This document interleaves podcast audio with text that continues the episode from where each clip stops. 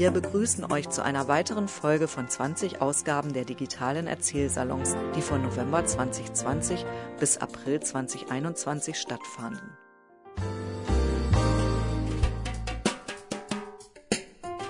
Wir, die Mitarbeiter von Rohnstock Biografien, widmen uns dem Erinnern und Zuhören. Wir schreiben Lebensgeschichten auf und bringen sie in schön gestaltete Bücher. Und wir veranstalten Projekte, in denen wir Raum für das Erzählen und Erinnern schaffen. Herzlich willkommen zum digitalen Erzählsalon, heute zum Thema Politik. Mit der deutschen Einheit äh, wurden die politischen Eliten der DDR entmachtet. Viele Menschen ja, wurden dann arbeitslos, mussten sich neu orientieren und ihre Rolle in der Gesellschaft neu finden. Auf der anderen Seite gab es viele, viele Menschen, die ja neu und frisch in die Politik einstiegen, sich an den Demonstrationen auf den Straßen beteiligten, in Parteien eintraten, ob in neue Parteien oder in Parteien, die es auch schon zu DDR-Zeiten gab, die sich aber dann völlig neu ausrichteten. Auch die außerparlamentarische Opposition erhielt einen ganz neuen Stellenwert, denn sie wurde nicht mehr bekämpft, sondern Teil des demokratischen Systems. Dazu haben wir heute sechs Erzählerinnen und Erzähler zu Gast. Anke Domscheit-Berg aus Fürstenberg. Sie ist heute Publizistin und parteilose Bundestagsabgeordnete für die Partei Die Linke. Zuvor war sie als Beraterin und Unternehmerin tätig verknüpfte ihre Projekte und Vorhaben jedoch immer auch mit politischen Anliegen, ob es um Digitalisierung, Geschlechtergerechtigkeit oder Open Government geht. Ich möchte erzählen, in welcher Art und Weise die Wendezeit mich in meiner politischen Arbeit bis heute prägt. Ich war 1988, 89 Kunststudentin im Erzgebirge, übrigens um die Ecke von Hohenstein-Ernsthal. Ähm, ich habe damals mich äh, sehr engagiert in der schon erwähnten außerparlamentarischen Opposition für das neue Forum insbesondere. Wir haben nachts Aufrufe geschrieben, wir haben Unterschriften gesammelt, wir haben Demonstrationen organisiert, Eingaben verfasst, was man halt so in der Opposition damals gemacht hat. Später habe ich auch erfahren, dass mir das eine Stasi-Akte eingebracht hat und in der Zeit damals gehörte ich zu denen, die man heute Verfechter des sogenannten dritten Weges nennt. Nicht zu verwechseln mit einer heutigen Bewegung, die so ähnlich heißt, aber damit gar nichts zu tun hat, sondern bei uns hieß damals dritter Weg, wir wollen nicht den Kapitalismus, wir wollen aber den Sozialismus in dieser Form auch nicht haben. Wir wollen also eine Alternative, einen demokratischen Sozialismus. Als dann die Mauer gefallen ist, am 9. November 89, kam das über das Radio natürlich nicht im Sinne von, die Mauer ist gefallen, jeder kann rüber. Da war erstmal nur von Reiseerleichterungen die Rede. Und ich hatte damals gerade eine Aufgabe bekommen vom Studium. Wir mussten Selbstporträts malen und was man heute sehr schwer erklären kann, für mich war das im ersten Moment gar keine ausschließlich erfreuliche Nachricht, sondern sie hat mich eigentlich äh, traurig gemacht und frustriert. Denn für mich war das gleichbedeutend äh, mit der Erkenntnis, dass dieses gemeinsame Kämpfen in Massen auf der Straße für einen demokratischen Sozialismus, dass das erstmal vorbei ist. Jetzt hauen alle ab, jetzt wollen alle rüber, sich den Westen angucken und die Massendemonstrationen für Freiheitsrechte, die gibt's dann wahrscheinlich nicht mehr. Das sieht man ein bisschen an der Art und Weise, wie die Porträts damals ausgesehen haben, also traurig und ein bisschen gruselig. Ich habe für ungefähr 20 Jahre lang keine richtige, gute Vision von einer alternativen Zukunft mehr entwickeln können. Aber damals, nochmal zurück in die Vergangenheit, zwei Tage später, am 11.11., .11., bin ich auch selbst nach Berlin gefahren, nach Westberlin mit meinen Eltern. Bin dort auch auf dem Kudamm lang spaziert und mit meiner Mama bin ich auf die Mauer geklettert, genau hinter dem Brandenburger Tor. Wir waren also zwei Männlein auf dieser oder zwei Weiblein auf der Mauer, genau in diesem Bild, das man so ikonografisch kennt, diese Menschenmassen auf der Mauer. Und dieser Moment auf der Mauer am 11.11., .11., der hat mich wirklich für den Rest meines Lebens verändert. Der hat dazu geführt, dass ich in diesem Moment verstanden habe, dass diese geschichtliche Entwicklung unumkehrbar ist, dass man uns diese Freiheit nie wieder wegnehmen kann und dass Unmögliches möglich ist. Für mich gibt es eigentlich gar kein Unmöglich mehr seitdem, weil dass die Mauer verschwindet und man einfach so rüberkommt, das war so unvorstellbar. Wenn das geht, dann geht im Prinzip alles auch. Weil ich meinem eigenen Urteil über das, was möglich ist oder nicht möglich ist, gar nicht mehr vertrauen kann. Was wiederum bedeutet, dass man eigentlich für alles kämpfen kann, selbst wenn es ein bisschen unmöglich rüberkommt, weil ich könnte mich ja irren. Und das Versuchen ist es auf jeden Fall wert.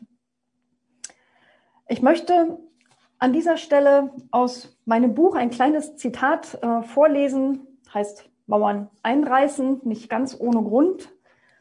Und zwar glaube ich, dass gerade die Ostdeutschen, die diese Zeit damals erlebt haben, ein bisschen vergessen, wie viel Macht sie damals selber hatten und wie viel Einfluss auf den Lauf der Geschichte. Viele haben inzwischen vergessen, was wir vor kaum mehr als drei Jahrzehnten geschafft haben. Ich möchte uns alle wieder daran erinnern, denn immer, wenn uns ein Missstand aufregt und ärgert, wenn wir wütend werden, weil Lobbyismus oder Egoismus die Politik bestimmen, weil unsere Umwelt vor die Hunde geht, der Bildungserfolg unserer Kinder von ihrer Herkunft abhängt, wenn die Schere zwischen arm und reich weiter auseinandergeht, immer dann sollten wir daran denken, dass auch sehr große Veränderungen möglich sind und nichts, ich meine wirklich nichts, so bleiben muss, wie es ist egal wie stabil es aussieht. Wir können besser machen, was uns nicht gefällt. Wir müssen es nur wollen und wir müssen es gemeinsam tun. Und damit komme ich im Prinzip äh, in die Gegenwart.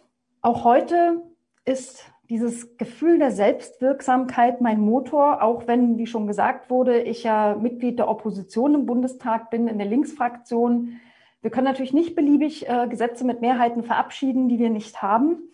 Ich glaube aber trotzdem, dass man die Welt verändern kann und auch als einzelne Person dazu einen Beitrag leisten kann. Nicht nur im Kleinen, sondern auch im Großen. Ein ganz aktuelles Beispiel, das jeder kennt, ist Greta Thunberg, die mit 16 Jahren ganz offensichtlich einen großen Einfluss auf den Lauf der Dinge gehabt hat und immer noch hat, aber auch nur, weil sie es geschafft hat, Massen mitzureißen, die überall auf der Welt den Kampf äh, gegen die Klimakrise unterstützen.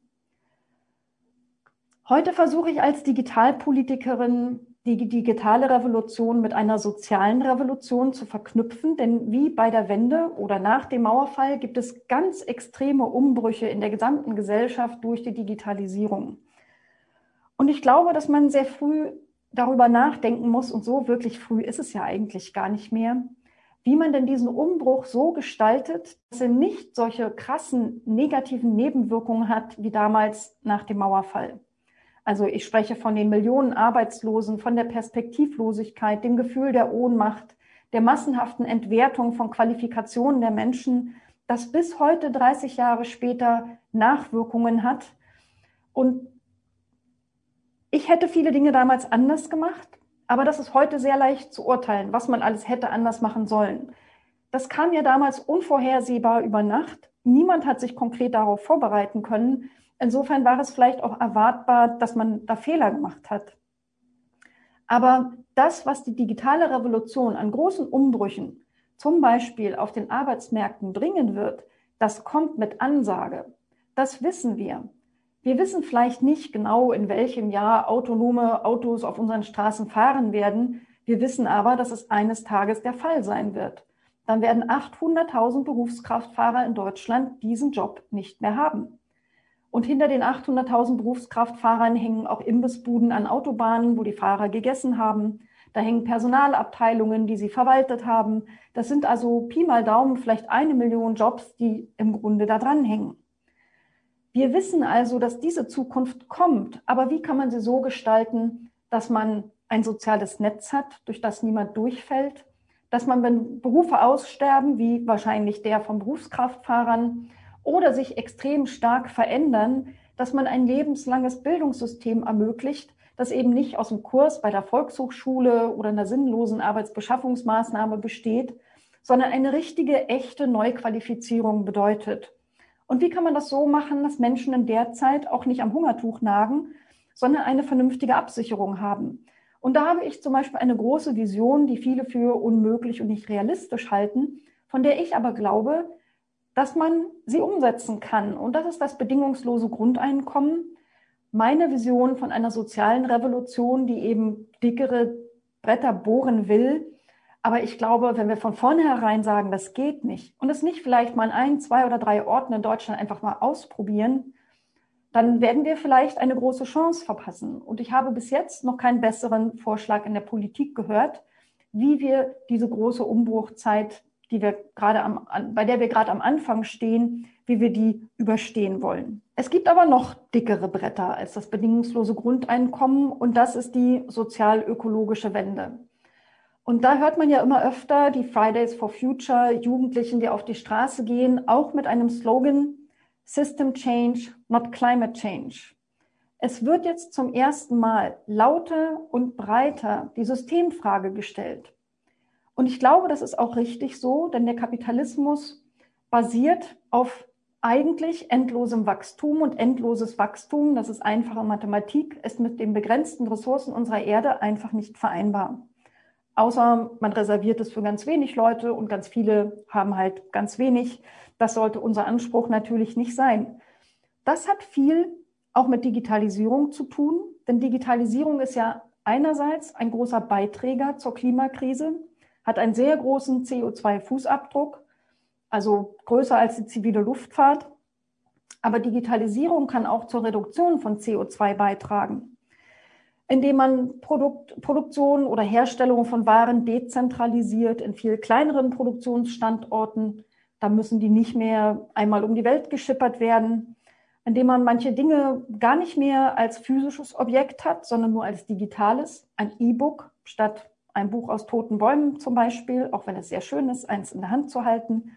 Man kann Produktion viel effizienter gestalten. Ähm, man kann auch energieeffizienter verbrauchen, vielleicht am eigenen Haus herstellen, eine Steckdose an der Hauswand haben, das dezentral mit anderen Leuten teilen. Und beim Teilen bin ich eigentlich schon wieder an einer Stelle, die sehr viel mit Digitalisierung verknüpft ist.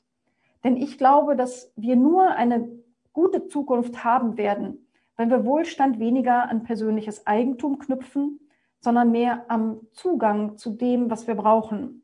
Und das geht auch durch Teilen wenn man zum Beispiel Autos oder überhaupt Fahrzeuge, die von A nach B fahren, müssen ja nicht nur Autos sein, wenn man das miteinander teilt, braucht man 80 Prozent weniger Fahrzeuge, ohne dass man auf irgendeinen Teil an Mobilität verzichten muss, was natürlich gut wäre für die Umwelt.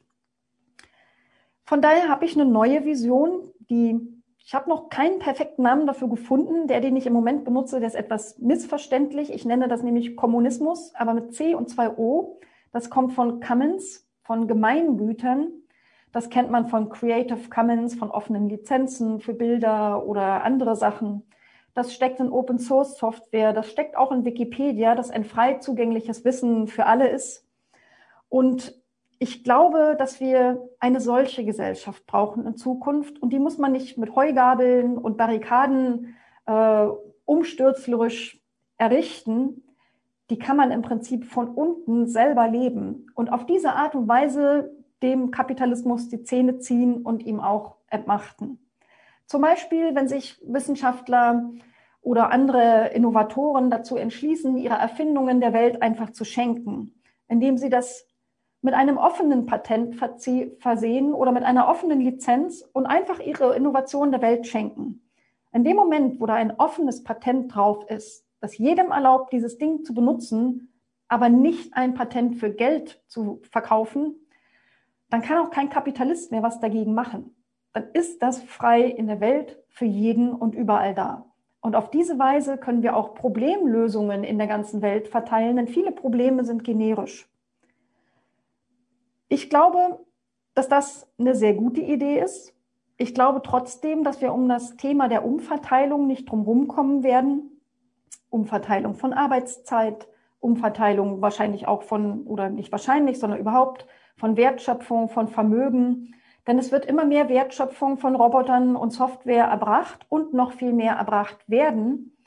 Und die zahlen zum Beispiel keine Sozialbeiträge, logischerweise weshalb die Renditen da, wo viele Roboter und Software im Einsatz äh, sind, viel, viel höher sind. Da können auch höhere Löhne bezahlt werden. Aber wenn man in der Pflege arbeitet, in der Bildung arbeitet, da geht das ja nicht. Und da wollen wir das ja auch gar nicht haben. Deshalb sind aber leider dort die Löhne klein. Man muss also irgendwie diese Wertschöpfung so umverteilen, dass diese Ungerechtigkeit äh, beseitigt wird und wir alle in einer besseren Welt leben können. Das alles ist ein sehr weites Feld. Ähm, ich wollte auf diese Weise versuchen zu zeigen, wie meine Wendeerfahrung mir beigebracht hat, dass alles möglich ist, dass sie für mich heute noch ein Motor dafür ist, für auch Unmögliches zu kämpfen, nicht entmutigt zu werden, wenn es 99 von 100 Mal nicht klappt, weil wenn es einmal von 100 Mal klappt, dann war das auch schon ein Gewinn und dann hat es sich auch gelohnt zu kämpfen. Vielen Dank fürs Zuhören. Frau Professor Dr. Dagmar Schipanski. Sie ist aus Ilmenau, Diplom-Ingenieurin für angewandte Physik, seit 1990 Professorin an der TH Ilmenau, war dann Rektorin an der TU Ilmenau, Thüringer Ministerin für Wissenschaft, Forschung und Kultur, Präsidentin des Thüringer Landtags und ist seit 2006 Mitglied des Bundesvorstands der CDU. Ich sage mal, ein Leben für die Wissenschaft, für die Bildung und natürlich unser heutiges Thema für die Politik. Es war sehr interessant, was wir jetzt gehört haben. Äh, ich hatte in den Vorabsprachen doch darüber äh, es so verstanden, dass ich über meine Biografie erzählen soll und nicht nur einen bestimmten Punkt herausnehmen. Deshalb äh, würde ich gerne einsteigen. Ich habe angewandte Physik an der Technischen Universität Otto von Gericke in Magdeburg studiert. Ich habe Physik damals gewählt. Das war für Frauen sehr ungewöhnlich, weil mich diese Wissenschaft wahnsinnig interessiert hat, weil mich fasziniert hat, was dort beschrieben wird. Es, wir können also beschreiben die Atome, wir können beschreiben den Makrokosmos, wir können beschreiben den Mikrokosmos. Wir sind mittlerweile in Nanometern angelangt. Und das war für mich eine immense Herausforderung, als junge Frau auf diesem Gebiet mitzuarbeiten. Ich war eine von sehr wenigen Frauen, äh, die an der Universität in Magdeburg studiert hat. Wir waren 20 Frauen und 400 Männer. Und in dieser Männerdomäne ähm, habe ich mich aber wohl gefühlt. Ich habe ein äh, sehr gutes Diplom abgelegt es war ein wahnsinnig schwieriges Studium, das der Physik, das kaum Freizeit blieb. Und äh, das war vielleicht in Magdeburg dann ganz gut, denn ich wollte ursprünglich nach Dresden wegen der Kultur, die einen dort äh, empfangen könnte. Aber Magdeburg wurde mir zentral von der DDR-Leitstelle zugewiesen. Und so habe ich in Magdeburg studiert, sehr intensiv. Nach Beendigung des Studiums äh, bin ich nach Ilmenau gegangen. In Ilmenau lebte meine große Jugendliebe, mein Mann Tigran Schipanski. Er studierte dort und ich habe in Ilmenau am Institut für Elektronik dann meine wissenschaftliche Tätigkeit begonnen. Ich habe angefangen zu arbeiten auf einem Gebiet, das damals noch in den Kinderschuhen steckte, die Halbleiterelektronik ist, äh, die ersten Transistoren sind 1948 erfunden worden und dann ging eine rasante Entwicklung bis heute, bis zum Computer, bis äh, zu den integrierten Schaltkreisen, bis zu der Videotechnik, die wir jetzt haben und so weiter. Wir haben die Grundlagen gelegt.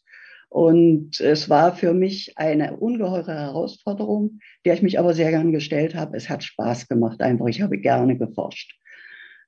Es war so, dass äh, natürlich die Mittel begrenzt waren. Und wir haben eine intensive Vertragsforschung mit der Halbleiterindustrie der DDR gehabt, die damals gerade aufgebaut wurde. In der Sowjetunion waren die Institute gerätetechnisch besser ausgestattet und so musste ich für Messungen, für meine Dissertation, die ganz speziell waren, bin ich nach Novosibirsk gegangen zu einem Zusatzstudium ähm, an die Akademie der Wissenschaften, dort auch in das Institut für Physik. Ich habe die Messungen sehr gut durchführen können. Es hat für meine Doktorarbeit einen entscheidenden Punkt, äh, einen entscheidenden Fortschritt gegeben. Aber das Leben in Novosibirsk, äh, es war gewöhnungsbedürftig. Für die heutige Generation äh, kann ich sagen, äh, ein Telefongespräch von Novosibirsk nach Ilmenau musste zwei Tage vorher angemeldet werden. Dann ging man zur Post und saß dort vier bis sechs Stunden, bis die Verbindung hergestellt war. Und äh, wenn sie dann hergestellt war, wurde das Gespräch abgehört. Und äh, ich, es war eine psychologisch ziemliche Belastung. Minus 40 Grad waren damals in Novosibirsk. Und ich hatte kaum Verbindung zur Heimat. Als ich dann nach drei Monaten äh, meine Messung beendet hatte und wieder äh, nach Hause fahren wollte, bekam ich ein Bündel Briefe von meinem Mann in die Hand gedrückt, auf die ich gewartet hatte, ein Vierteljahr. Sie waren geöffnet und der Apparatschik, der mir die übergab, sagte dann, die Handschrift Ihres Mannes war so schlecht, die konnten wir nicht lesen. Aber jetzt geht von Ihnen keine Gefahr mehr aus, hier können Sie sie wieder haben. Das heißt, äh, es gab bestimmte Situationen, die man als junger Mensch damals doch sehr äh, schwer verkraftet hat. Zurückgekehrt nach Ilmenau habe ich meine Dissertation dann abgeschlossen im Jahre 1976. Im gleichen Jahr wurden, hab, wurden unsere Zwillinge geboren, Agnes und Tankred. Ich bin zwei Jahre zu Hause geblieben zur Erziehung der Kinder. In dieser Zeit habe ich aber nie die Verbindung zur Universität verloren. Es war ganz wichtig, an der Forschung dran zu bleiben, weil auf meinem Gebiet ja ständig neue Erkenntnisse kamen. Und wenn sie weiterentwickeln wollten, blieb ihnen gar nichts anderes übrig, als ständig am Ball zu bleiben. Das war ein ziemlicher Spagat zwischen Kindererziehung und Diplomantenbetreuung, die ich noch durchgeführt habe, und äh, Forschung, die ich zusammen mit dem äh, Kombinat Mikroelektronik in Erfurt gemacht habe. Aber äh, ich konnte das nur schaffen, weil mein Mann mich sehr unterstützt hat. Wir haben die Kinder gemeinsam erzogen. Er ist auch zu Hause geblieben, wenn die Kinder erkrankt waren und ich dienstlich äh, verhindert war. Wir haben uns konzentriert in unserer Freizeit auf die Erziehung der Kinder und sonst war ich eben doch sehr beruflich eingespannt. Ich, ich, wir haben dann ein drittes Kind bekommen, die Angela, die ist 1981 geboren. Da haben wir das gleiche Spagat nochmal gemacht. Und 85 konnte ich habilitieren aufgrund der massiven Unterstützung von Seiten der Familie. Ich habe in dieser ganzen Zeit äh, Forschungen durchgeführt, die ich in Forschungsberichten niederlegen konnte, sie aber nicht veröffentlichen konnte, weil unsere Forschung geheim war. Schwierig war, dass wir nur konzentriert waren auf den Ostblock. Ich habe Beziehungen nach Bratislava aufgebaut, nach Kiew, nach Budapest, nach Tallinn, um in wissenschaftlichen Austausch zu treten. Aber die Musik spielte im westlichen Ausland. In Japan wurden die Entdeckungen gemacht, in den USA wurden die Entdeckungen gemacht. Und wir waren von einem geistigen Austausch ausgeschlossen. Das hat äh, dazu geführt, dass man sich natürlich in seiner Forschung auch sehr eingeengt fühlte. Ich habe in der Zeit in der wissenschaftlichen Arbeit an der TU Ilmenau rund 70 Diplomanden betreut, 30 Doktoranden betreut, an 100 Veröffentlichungen und Forschungsberichten mitgearbeitet und war 1989 so wie zu Beginn meiner Tätigkeit wissenschaftliche Assistentin. Ich bin niemals zur Professorin berufen worden, weil ich nicht in die SED eintreten wollte, weil ich christlich gebunden war und christliches Gebundensein wurde in der DDR nicht anerkannt. Dann kam das Jahr 89, die Demonstrationen. Wir sind auf die Straße gegangen. Wir wollten das System verändern. Das kam ja, klang ja gerade schon an. Man wusste nicht genau, wie man es verändern kann, wohin man es verändern will. Aber wir wussten, so geht es nicht weiter.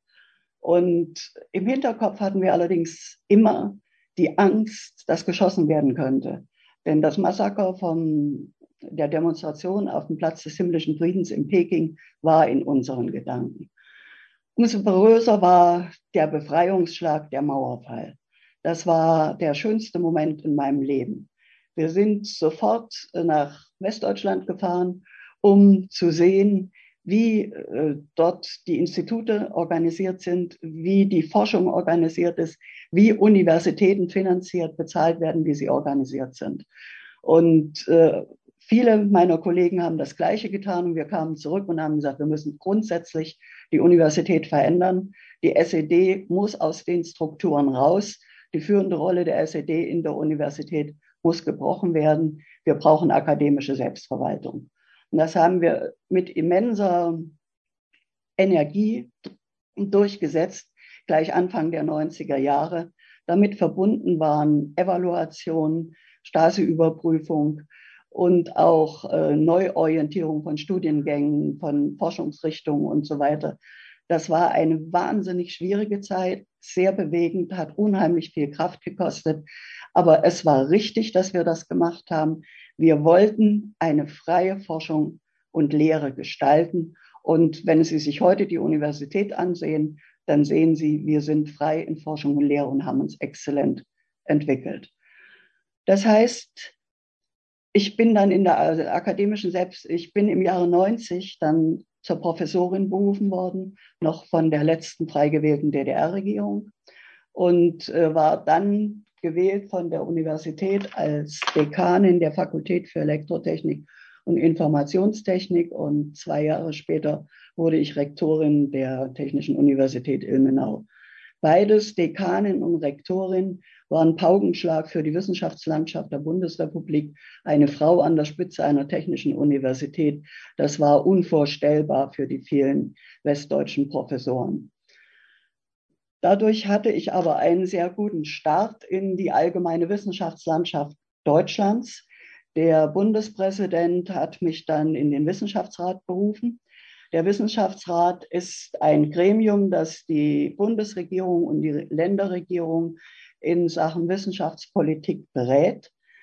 Wir, der Wissenschaftsrat war in der Zeit damit beauftragt, die Transformation der Wissenschaftslandschaft der neuen Länder in neue Strukturen zu übernehmen. Das war verbunden äh, äh, zu führen. Das war verbunden mit einer Evaluation von allen Universitäten, von allen Hochschulen, von allen Forschungsinstituten, die wir ganz intensiv durchgeführt haben. Wir waren wenige Professoren aus Ostdeutschland im Wissenschaftsrat. Wir haben intensive Diskussionen mit unseren westlichen Kollegen und mit den Politikern geführt, damit dieser Prozess so verlief, dass wir ein neues System aufbauen können, dass wir aber das, was wir geschaffen hatten, was positiv war, was gute Erfolge aufgezeigt hat, weiterentwickelt haben und haben nur die Dinge abgewickelt, äh, die letzten Endes sehr in den Geistes- und Sozialwissenschaften, die äh, sehr ideologisch durchsetzt waren.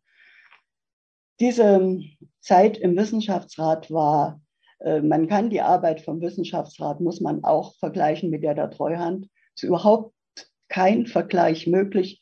Die eine Transformation ist gelungen des Wissenschaftssystems. Von der Treuhand haben wir die vielen Schwierigkeiten, über die wir heute immer noch reden. Ich bin dann zur Vorsitzenden des Wissenschaftsrats gewählt worden, als erste Frau, auch auf dieser Stelle. Wiederum ein großer Paukenschlag in der gesamten Medienlandschaft der Bundesrepublik. Da war es so, dass ähm, ich dann auch die westdeutschen Institute mit evaluiert habe. Und ein Ergebnis dieser Evaluation war ein Forschungsinstitut, das Helmut Kohl direkt beraten hat. Das wurde teilweise abgewickelt. Da erschien dann die Schlagzeile in den Zeitungen der Racheengel des Ostens. So kann man sehen, wie wir zusammengewachsen sind. Nicht ganz einfach. Und mein Anliegen war Chancengleichheit für Frauen in der Wissenschaft. Dafür habe ich eine Arbeitsgruppe gebildet, hatte einen völlig anderen Ansatz als die westdeutschen Frauen, die alle sich zusammengetan hatten und das untereinander mit all ihren Verbänden machen wollten. Ich habe eine Arbeitsgruppe gebildet, zur Hälfte aus Frauen, zur Hälfte aus Männern. Und denn wir mussten ja die Ideen, die wir entwickelt haben, an den Ideen der Männer spiegeln, denn wir wollten das Ganze ja auch durchsetzen. Diese Empfehlung, die ich als äh, Vorsitzende mit einer Gruppe erarbeitet habe, war der Startschuss für die Bewegung Mehr Frauen in die Wissenschaft, die bis heute anhält, wo bis heute noch nach Modellen gesucht wird, dass mehr Frauen Professorinnen werden. Durch diese Arbeit angeregt im Wissenschaftsrat, das war schon Wissenschafts, das war schon Politik, das war schon weniger Wissenschaft, habe ich dann, als ich 1999 gefragt wurde von Wolfgang Schäuble und äh, Bernhard Vogel, ob ich gegen Johannes Rau als Bundespräsidentin kandidieren möchte, da habe ich Ja gesagt, obwohl ich wusste, dass es eine Riesenherausforderung ist, weil zu der Zeit die Differenzen zwischen Ost und West äh, immer schwieriger zu werden schienen. Es wurden mehr die Unterschiede herausgearbeitet, unsere unterschiedlichen Ansichten, als dass man auf das Gemeinsame geschaut hat. Und ich wollte eine Plattform haben, wo ich zur inneren Einigung Deutschlands beitragen konnte.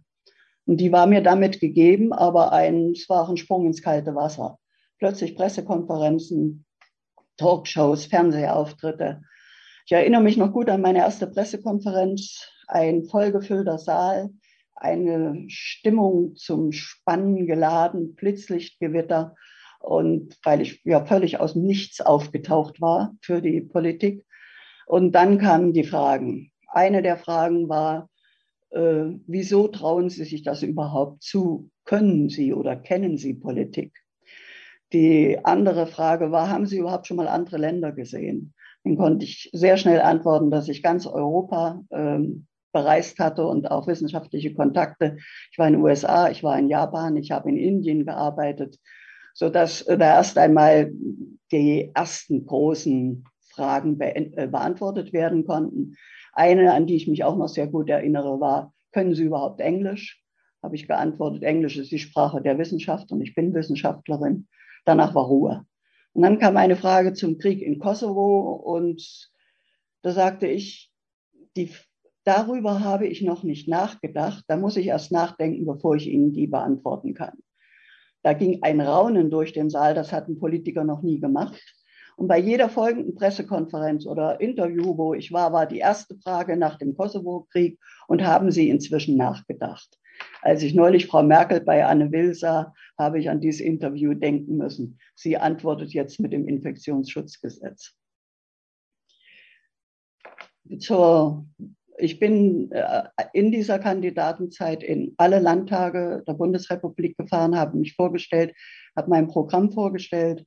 Und äh, mein Programm war eigentlich Demokratiestärkung im, im Gesamtdeutschland und Chancengleichheit für Frauen und natürlich eine Anerkennung der Wissenschaft in ihren Leistungen als Grundvoraussetzung auch für die technische Entwicklung, äh, die Deutschland genommen hatte.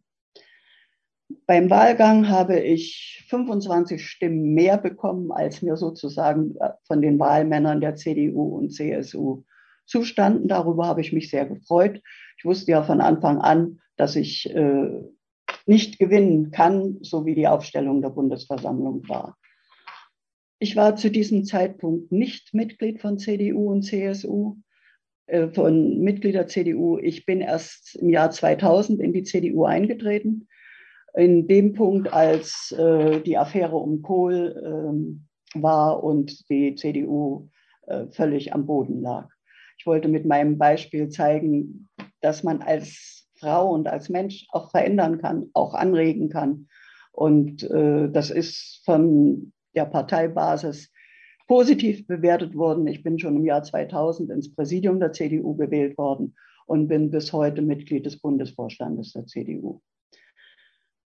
Die nach äh, dieser Kandidatur als Bundespräsidentin war ich sehr bekannt in der Bundesrepublik und daher bin ich dann sehr viele Verpflichtungen eingegangen. Habe eine riesen äh, Liste von Ehrenämtern, über die ich aber später rede. Ähm, mich hat dann Bernhard Vogel gefragt, äh, ob ich Wissenschaftsministerin in seinem Thüringer Kabinett werden will. Und da habe ich sofort Ja gesagt, weil die Wissenschaft mir natürlich sehr am Herzen lag und ich hatte in der Zeit die Möglichkeit, das Baugeschehen voranzutreiben, das in, an Thüringer Universitäten und Instituten. Eine völlig neue Erfahrung war das Streiten am Kabinettstisch, ne, wenn ich meine Hochschulbauten verteidigen musste gegenüber einem Gefängnisneubau, der geplant war und wir uns gegenseitig um die Summen des Geldes gestritten haben. Aber ich habe, glaube ich, ganz gute Erfolge dabei erzielt. Der Beutenberg Campus in Jena hat äh, jetzt äh, florierende Institute, ist international anerkannt. Alle Universitäten haben in dieser Zeit neue Neubauten von Bibliotheken bekommen. Und ich habe auch den Grundstein gelegt für die Anna-Amalia-Bibliothek, den Neubau, der dann eingeweiht wurde unter den dramatischen Bedingungen, dass gerade da der Altbau abgebrannt war und es wurden die Schätze rübergebracht in den Neubau der Anna-Amalia-Bibliothek. Das hat mir alles sehr viel Spaß gemacht. Ich war auch verantwortlich für die Kulturlandschaft, das heißt für die dichte Theater- und Orchesterszene in Thüringen. Herr Knöblich wird das wissen, welche Schwierigkeiten und wie viel Gedanken das braucht. Ich hatte damals mit einer hochkarätigen Arbeitsgruppe einen Plan entwickelt, äh, wie wir mehr Konzentration im äh, Theatersystem erreichen könnten. Das ging um die, das äh, Schauspiel in Weimar konzentriert werden soll und das Musiktheater in Erfurt, wo wir das neue Theater eingeweiht hatten. Ich bin an dem Widerstand der Kommunalpolitiker, am Widerstand der Kunstszene gescheitert. Den, durch die Medien bin ich durchgejagt worden. Aber ich habe mich getröstet auch alle meine Nachfolger ist es nicht gelungen, diese Frage zu lösen. Sie ist bis heute offen. Das andere war das Positive von der Wissenschaft. Ich war dann äh, von Landtagspräsidentin in Thüringen. Da muss man nach außen repräsentieren. Da hatte ich die wunderbare Gelegenheit, sehr, sehr viele ähm, Gäste zu empfangen, beispielsweise auch die Prinzessin Siridon aus Thailand. Es waren Vertreter aus anderen Ländern da. Es war außerordentlich interessant. Nach innen war es schwierig, denn da müssen sie die Regeln einhalten und müssen darauf achten, dass die Abgeordneten nicht äh, die Regeln verletzen. Bei mancher temperamentvollen Diskussion war das nicht immer der Fall und mancher Ordnungsruf von mir wurde auch mit sehr viel Widerspruch angesehen. Mein schwierigstes Erlebnis in der Zeit war, dass ähm, die Studenten demonstriert haben vor dem Landtag und ein linker Abgeordneter hat die Landtagstüren geöffnet. Die Studenten strömten rein und wir mussten dann versuchen, die Studenten wieder auf die Straße zurückzubringen mit unseren Beamten. Ich wurde an das Bild erinnert, als das Kapitol jetzt gestürmt wurde. Es war auch ein Vorgang, der damals war, der nicht in Ordnung war. Ich habe, war, Ehrenprä war Präsidentin der Deutschen Krebshilfe zehn Jahre und habe in dieser Arbeit als Präsidentin der Deutschen Krebshilfe viel Geld für die Gesellschaft eingeworben. Aber ich habe auch sehr viel Fernsehauftritte zusammen mit Dieter Thomas Heck gehabt. Es war eine sehr intensive Zeit, denn in dieser intensiven Zeit habe ich viel Leid gesehen, bin auch heute noch Schirmherrin der Frauenselbsthilfe nach Krebs für Thüringen. Ich möchte nur, ich weiß, dass ich überzogen habe, aber drei Dinge möchte ich noch sagen. Ich habe äh, immer die Jugendförderung im Blickpunkt gehabt, da ich äh, von der Universität komme. Ich habe bei Jugend debattiert mitgearbeitet, bei Jugend forscht, bei Jugend unternimmt. Ich habe teilgenommen an den Nobelpreisträgertreffen mit äh, Studenten aus der ganzen Welt. Und ich war Mitglied des Beirats der Universität der Vereinten Nationen mit Sitz in Tokio. Diese Universität hat Institute auf der ganzen Welt und äh, bildet besonders Studenten aus Entwicklungsländern aus im Hinblick auf Nachhaltigkeit, Resilienz und Klimaschutz. Und ich war in der UNESCO-Weltkommission für Ethik in der Wissenschaft, weil ich mich da für die Freiheit der Forschung eingesetzt habe. Ich bin jetzt im Ruhestand nach dieser aufregenden politischen Karriere, freue mich über den Ruhestand, bin aber immer noch Mitglied in sehr vielen Kuratorien, Stiftungen und bin aktiv. Vor, Im Februar habe ich die, meine letzte Veröffentlichung herausgebracht im Zukunftsnavigator 2021, wo ich mich mit dem Föderalismus auseinandersetze. Ich freue mich, immer noch aktiv zu sein, freue mich, dass ich nach 55 Jahren Ehe noch immer glücklich gemeinsam mit meinem Mann zusammen lebe, wir eine gute Familienharmonie haben mit Enkeln und Kindern. Ich bedanke mich für Ihre Aufmerksamkeit. Emiliano Chamité aus Dresden. Er ist heute Krankenpfleger im städtischen Klinikum Dresden, kam 1986 in die DDR, um in einer Magdeburger Gießerei die Ausbildung zu absolvieren. Heute engagiert er sich unter anderem als Vorsitzender des Dachverbandes der Migrantenorganisationen in Sachsen sowie als Vorstandsvorsitzender von Afropa e.V., dem Verein für afrikanisch-europäische Verständigung. Vielen Dank. Ich dachte jetzt an Ladies First.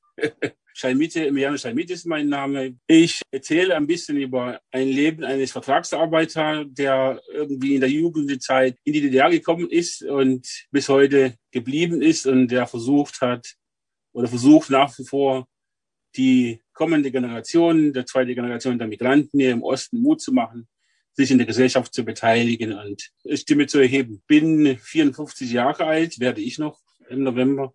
Arbeite zurzeit Teilzeit als Krankenpfleger noch in, der, in dem Klinikum, wo ich ausgebildet worden bin. Äh, nach Deutschland bin ich 1986 gekommen, damals sehr jung und war mit dem Versprechen, hier eine Ausbildung äh, genießen zu können, um dann in Mosambik, mein Herkunftsland, äh, das Land praktisch den Aufbau von Sozialismus äh, zu unterstützen. Also wir waren sozusagen die, äh, sollten, das auch versprechen, die Avantgardisten, die in den kommunistischen oder sozialistischen Brüderländer den Sozialismus und die Länder quasi mit äh, aufbauen helfen sollten.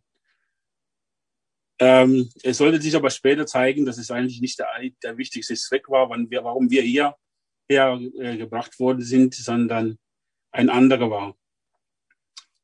Damals bin ich natürlich 9. November nach Berlin angekommen, mitten im Winter. Das war einer der stärksten Winter äh, 1986 war für mich natürlich Premiere. Ich kam ja aus Mosambik un unvorbereitet mit der Be Bekleidung eines Sommers, äh, weil so ist in Afrika ist ja November, gerade in Mosambik, Hochsommerzeit und das war sozusagen richtig eine Schock.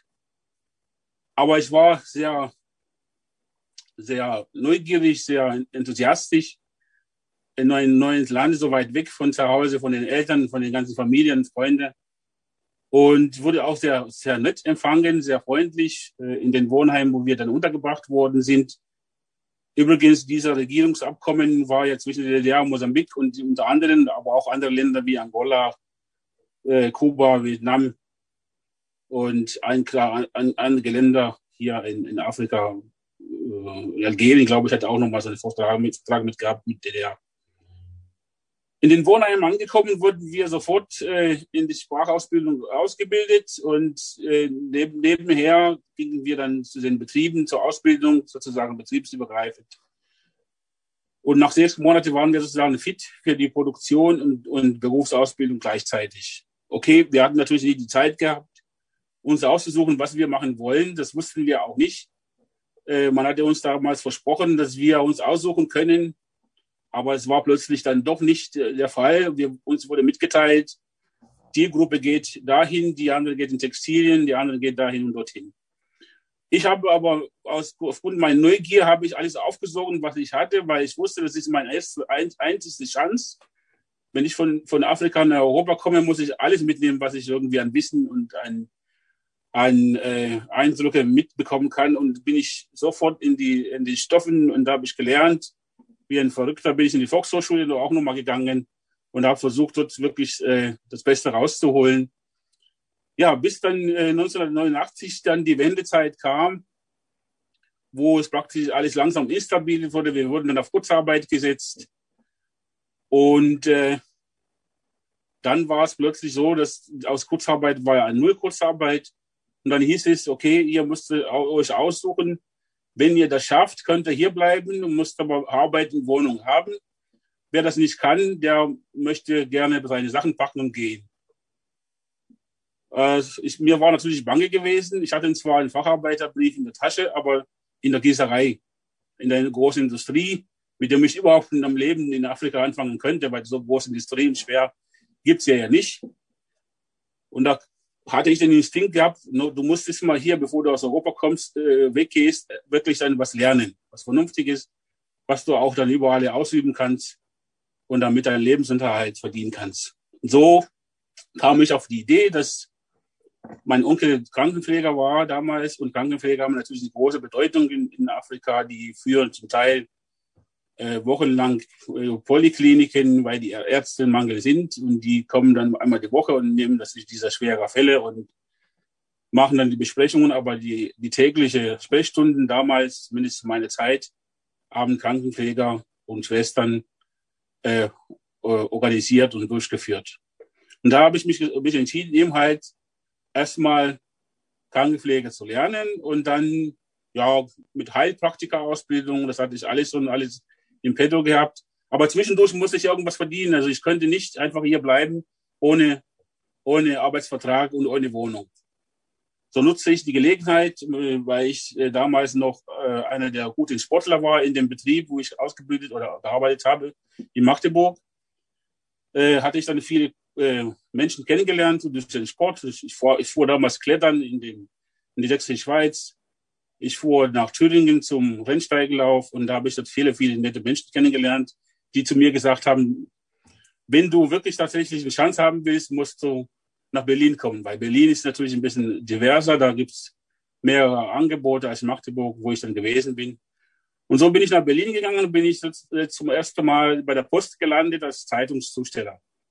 Und dann wurde ich dann äh, ganz normal wieder als Postzusteller mit engagiert, bis dann die Post gesagt hat, Mensch, du bist so gut, wir würden dir einen Vertrag, Ausbildungsvertrag geben. Und das, den gaben sie mir auch. Dann, als ich aber 1990 äh, lief dann mein Aufenthalt aus, der ja zu der Zeit noch äh, angefangen hatte. Das waren damals vier Jahre, die man bleiben dürfte. Und die vier Jahre waren sozusagen 1990 dann um. Ich musste dann meinen Aufenthalt sozusagen verlängern. Als ich bei den Behörden ankam mit meinem Ausbildungsvertrag, meine Wohnung, Bescheinigung und darum bat, den Aufenthalt zu verlängern, guckten sie mich den Aufenthalt an, sagten, äh, den, den Vertrag, den Ausbildungsvertrag an, sagten, nein, Herr Schamite, Sie können dieser Ausbildung nicht antreten, weil Sie erstmal äh, keinen Aufenthalt haben. Sie sind Drittstaatler. Äh, diese Berufe, die sind erstmal für Deutschen vorbehalten und dann, wenn die, wenn keiner von denen auf dem Markt ist, dann die EU-Bürger und wenn die auch, wenn dort auch keiner äh, bereitsteht, dann äh, nur für die Ausländer, die schon gültigen Aufenthalt haben. Sie haben keinen, ihre ist abgelaufen. Außerdem ist die DDR sowieso nicht mehr. Also Stempel drauf, Arbeitsverbot, ausreisepflichtig. Dann versuchte ich zu kämpfen mit, mit einem Ausländerbeauftragten von Berlin, mit, äh, mit einem Anwalt. Es führt aber keinen Weg äh, dran äh, vorbei. Zum Glück äh, hatten sich mittlerweile dann hier in Dresden ein Fahrer mit einer Gruppe von äh, Freiwillige und äh, einige Vereine, Initiativen äh, zusammengefunden, die sozusagen alle die übrig gebliebenen äh, ehemalige Vertragsarbeiter zusammengeführt haben, um denen einfach eine Perspektive dann zu bieten. Und äh, ich fuhr davon über den Beauftragten, der sagte mir, Sie müssen übermorgen sofort nach Dresden reisen. Dort kommen Sie in so eine Gruppe und dann haben Sie mehr Chance, dann doch äh, hier zu bleiben, als wenn sie hier in Berlin äh, mit Anwalt versuchen. So packte ich meine Habseligkeiten und fuhr sofort nach Dresden. War für mich natürlich erstmal ein Schock angekommen nach Dresden. War, Dresden war ziemlich kleiner, als Berlin der Fall gewesen ist, erstens. Und dann da sagte ich mir, okay, willkommen in der Realität. Hier wird ein Kampf anfangen. Und unglücklicherweise, äh, dann passierte dieser Mord an George Gomonday. Das war sozusagen unmittelbar nachdem ich angekommen bin. Der George Commandant war einer der ersten Opfer äh, äh, rechtsradikale äh, Gewalttätern, die ihn hier in Dresden praktisch um den Osterzeit herum äh, von der Straßenbahn bedrängt oder geschubst haben. Und, und ich musste da plötzlich auf einmal musste ich dann auftreten, musste ich im Namen von den Communities äh, etwas erzählen, weil ich ja einer der Mosambikaner war, der sozusagen ausgesucht worden ist, um dort äh, ja irgendwas zu sagen. Wie fühlen sich denn die Mosambikaner unter dieser Umstände? Das war meine erste Taufe sozusagen zur Auftritt, Öffentlichkeit. Das ist eine Sache, die ich meistens äh, gemieden habe oder überhaupt nicht beherrschte. Und das sollte aber Spuren hinterlassen in meinem ganzen Leben sozusagen. Nicht nur, dass eben halt diese tragische Situation entstanden ist, sondern ich fing dann da von da an, fing ich an zu kämpfen. Also zum Kämpfen nicht nur für mich, für einen normalen Aufenthalt, sondern zu kämpfen für die, alle die Vergessene, die alle, die zur Ausreise verpflichtet gewesen sind und auch unter anderem die Benachteiligten. Und so fing ich dann an, als erstes meine politische Karriere, kann man sagen, ehrenamtliche Engagement im Verein. Ich gründete mehrere Vereine mit, äh, arbeitete mehrere Vorständen im Vereine und gründete den ersten mit, den ersten Ausländerbeirat hier im Dresdner Stadtrat war ich einer, der die meisten Stimmen bekommen hat, seinerzeit, als wir den gegründet haben, 1997 muss es gewesen sein, ja, 97. So, und so fing ich dann an, so mich zu engagieren und für die Rechte der Migranten zu kämpfen. Natürlich muss man zurück ein bisschen sagen, dass diese Situation, also dieser Umschwung hat mich natürlich auch besondermaßen geprägt, weil wir sind ja als äh, Brüderstaaten hier angekommen, als Freunde und plötzlich waren wir nicht erwünscht. Also das, das 1990, als dieser Einigungsvertrag entstanden ist, wurden die Vertragsarbeiter komplett ausgeklammert. Und somit waren wir in Fall für eine Willkür beziehungsweise eine äh, Kannbestimmung jedes einzelnen Verwaltungsbeamte, die uns über unsere Aufenthalt entschieden hat. Also es gab keinerlei rechtliche Grundlagen. Und dem, das war auch ein, ein deutliches Signal gegenüber dieser doch überschäumende rassistische und, äh, und ausländerfeindliche Stimmungen, die dann plötzlich wie aus dem Boden gespritzt sind, die dann dadurch praktisch für uns wie eine Bestätigung erfahren haben, dass die gesagt haben, na ja, das sind sowieso die Rechtslosen, ihr seid diejenige, die sozusagen hier nicht erwünscht seid. Das ist also dieses Gefühl, was die Vertragsarbeiter damals von der DDR in die Bundesrepublik Deutschland sozusagen mitgenommen haben, mitgebracht haben. Nun, äh, man muss ja natürlich was machen aus seinem Leben. Man muss ja irgendwie weitersehen. Man muss auch für die anderen, die nicht können, weiterkämpfen. Und so engagierte ich mich übermäßig natürlich übergebührend äh, über meine, natürlich meine Ressourcen. Das muss man auch so klar sagen. Und gründete dann letzten Endes bis jetzt 19, 2017 den Dachverband der Migrantenorganisationen um einfach, weil wir sind, leben ja so in einer Landschaft hier äh, in, Ostdeutschland oder insbesondere in Sachsen, wo, wo äh, Migranten immer noch als irgendwie dritte Klasse oder äh, angesehen werden. Also uns äh, mutet man einiges nicht zu. Wir werden nicht in der Lage sein, äh, uns selbst zu vertreten oder unsere Rechte zu kennen. Also eine Reihe von Benachteiligungen, die wir so im Alltag, uns im Alltag begegnen. Und ähm, um, um einfach diesen äh, Situationen entgegenzukommen, sind wir natürlich angewiesen, dass wir uns äh, sozusagen zusammentun und, und das über Ostdeutschland weit in dem Bundes, in dem Bundesgebiet mit anderen äh, Verbänden äh, vernetzen. Und das ist sozusagen meine derzeitige Aktivität, denen ich nachgehe. Dazwischendurch habe ich mich natürlich auch versucht, in die reale Politik zu gehen. Also ich habe zweimal kandidiert für, für kommunale Politik, also für den Stadtrat hier in, in Dresden. Äh, zweimal natürlich auch nicht geschafft. Was anderes wäre auch ein Wunder, wenn ich dann plötzlich äh, die Gesellschaft jetzt äh, uns was zutrauen würde. Ähm, aber immerhin äh, für mich als Genugtuung, ich stand auf dem Platz äh, fünf der Liste und bin auf Platz zwei letzten Endes gelandet bei den letzten Wahlen. Und äh, ich habe sogar einmal bei den letzten Landtagswahlen auch kandidiert als Spitzenkandidat für meine Partei. War natürlich sehr, auch wieder so ein Experiment, sehr übermutig. Wobei, das hat alles mehr die Gesellschaft, die Menschen hier, auch die Migranten, die zweite Generation sehr gut, äh, also das hat denen sehr gut getan. Es hat ein Feedback gegeben, dass sie gesagt haben, Mensch, das, jetzt wissen wir, dass es geht, jetzt, jetzt wollen wir uns auch noch engagieren. Also es gibt so einen Schub, den, den ich so spüre, wo ich sage, ja, es hat sich gelohnt, warum man sich sozusagen in seine Freizeit sich der Dinge für die Gesellschaft sich gewidmet hat. Heute reden wir von postmigrantischen Gesellschaften. Jetzt reden wir, heute reden wir von Aushandlungen, weil es gibt wiederum äh, Menschen, die sagen, na ja, uns, wir haben so viele Nachteile, dass wir gar nicht jetzt mal über Zusammenleben denken können ohne weiteres. Wir brauchen ja sozusagen diese sogenannte Identitätsräume. Ja, und äh, natürlich muss man denen auch das geben, weil sonst, äh, wie, woher sollen sie die Stärke hernehmen? Ja, es ist ja keine Tradition in dem Sinne, wenn man sagt, okay, ich komme hier, also die zweite Generation, ich komme ja aus Familien, wo die selber vielleicht, ähm, das habe ich ja nicht erklärt, also diese zweite Generation besteht ja aus Kindern, die entweder aus binationalen Familien oder aus äh, auch äh, unter den äh, nationalen Familien, die aber hier die Eltern, die hier geboren worden sind, praktisch die Kinder, die hier nach Identität suchen, weil die kennen weder die, die, das Land der Herkunft der Eltern noch noch äh, äh, sind sie hier sozusagen gut äh, angekommen oder oder willkommen oder was heißt willkommen sind hier gut äh, äh, werden ja gut angenommen also die fühlen sich immer noch irgendwie so wie fremden eigenen Land, kann man sagen. Und die brauchen auch eine gewisse Antwort. Und deswegen begrüßen wir auch wenn es überhaupt tatsächlich dazu kommen sollte. Es gab zuletzt einen Beschluss, wo es darum geht, die Migrationsgeschichte Ostdeutschland aufzuarbeiten, weil das da sind noch viele Sachen, die ungeklärt worden sind, die noch äh, Fragen, die offen sind. Und äh, ich hoffe, dass das ernste Angebote von der Bundesregierung war, um diese Sachen alles zu klären. Unter anderem müssen wir auch, da muss ich auch ein sehr großes Unrecht nennen, der den, den Mosambikanern insbesondere passiert ist.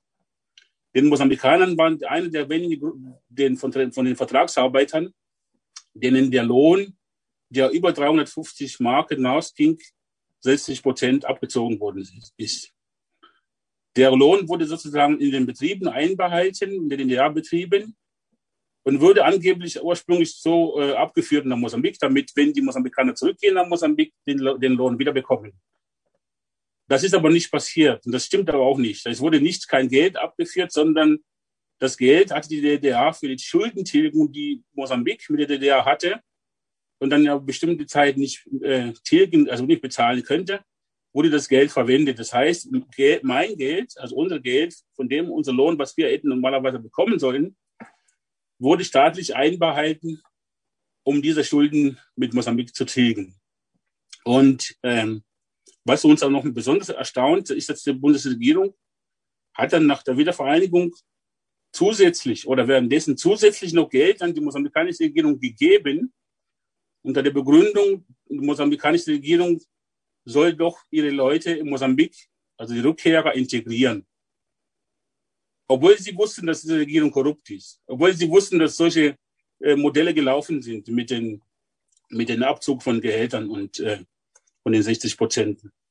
Und das ist das, was wir sozusagen heute mit unserer Gruppe, das ist Anerkennung, äh, Respekt und Anerkennung nennt sich dieser Gruppe, was wir zurückfordern. Und zwar von der Bundesregierung, weil einerseits haben sie natürlich sich mit, mit unter anderem haftbar gemacht, weil sie eben zusätzlich angeblich, weil unsere Rentenanwartschaften und Sozialversicherungsbeiträge und so weiter an Mosambik, an diese Regierung gegeben haben, mit der Hoffnung, dass sie vielleicht doch alle Mosambikaner hier äh, zurücknehmen, ohne einfach mal einmal mit uns zu sprechen. Und äh, wir versuchen heute, sind jetzt im Dialog oder versuchen einen Dialog oder Dialog zu schaffen.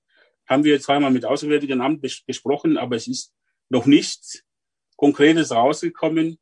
Es laufen auch also es gibt also einen offenen Brief, der von Wissenschaftlern unterschrieben worden ist, mit der Forderung von über 100 Wissenschaftlern haben schon Wissenschaftlerinnen haben schon unterschrieben mit der Forderung, dass, dass die Bundesregierung möge doch mal dieses äh, relativ kleine Unrecht, äh, sozusagen, also äh, in der Größe her, was die Bundesregierung anbetrifft, wieder gut machen. Und äh, den Ärmste der Arme, die dort in Mosambik auf ihr Geld warten, dieser Betrag dann irgendwie in gewisser Weise entschädigen oder äh, zur Entschädigung auszahlen. Ja, ich muss einfach hier Punkt machen, weil ich habe jetzt meine Zeit nicht kontrolliert. Ähm, wurde einfach, ja, freut mich, noch andere weitere Geschichte zu hören und danke für das Zuhören. Karin Rother aus Berlin. Sie ist ausgebildete Lehrerin und frühere FDJ-Funktionärin, war in der DDR auch Volkspolizistin sowie Polizeigewerkschafterin. Nach der deutschen Einheit begann eine völlig andere berufliche Entwicklung. Sie war dann in den verschiedensten Bereichen der Jugend- und Sozialarbeit tätig und erwarb 1997 auch noch den Abschluss als staatlich anerkannte Diplom-Sozialpädagogin. Ich bin jetzt 69 Jahre und äh, möchte meine Geschichte erzählen, die in Sachsen im Vogtland ihren Ausgangspunkt hat. Ich bin nach der 10. Klasse an einem IFL als Unterstufenlehrerin ausgebildet worden, was für mich eine tolle Möglichkeit war. Als Studentin haben wir natürlich alle unterschrieben, dass wir dorthin gehen, wo wir gebraucht werden. Und ich bin nach dem Studium bei der FDJ als Mitarbeiterin bei der FDJ-Bezirksleitung Karl-Marx-Stadt äh, berufen worden, um dort die Rätearbeit für Jungpioniere zu organisieren. So begann meine berufliche Tätigkeit und ich hatte diesen Auftrag übernommen mit der Überlegung, dann gehst du in die Schule, wenn das in Ordnung ist, aber dann äh, kamen neue Aufträge dazu. Und so äh, ergab es sich, dass ich bei der FDJ meine ersten Berufsjahre ähm, verbrachte ich habe dann meine Familie gegründet. Wir sind nach Berlin gezogen.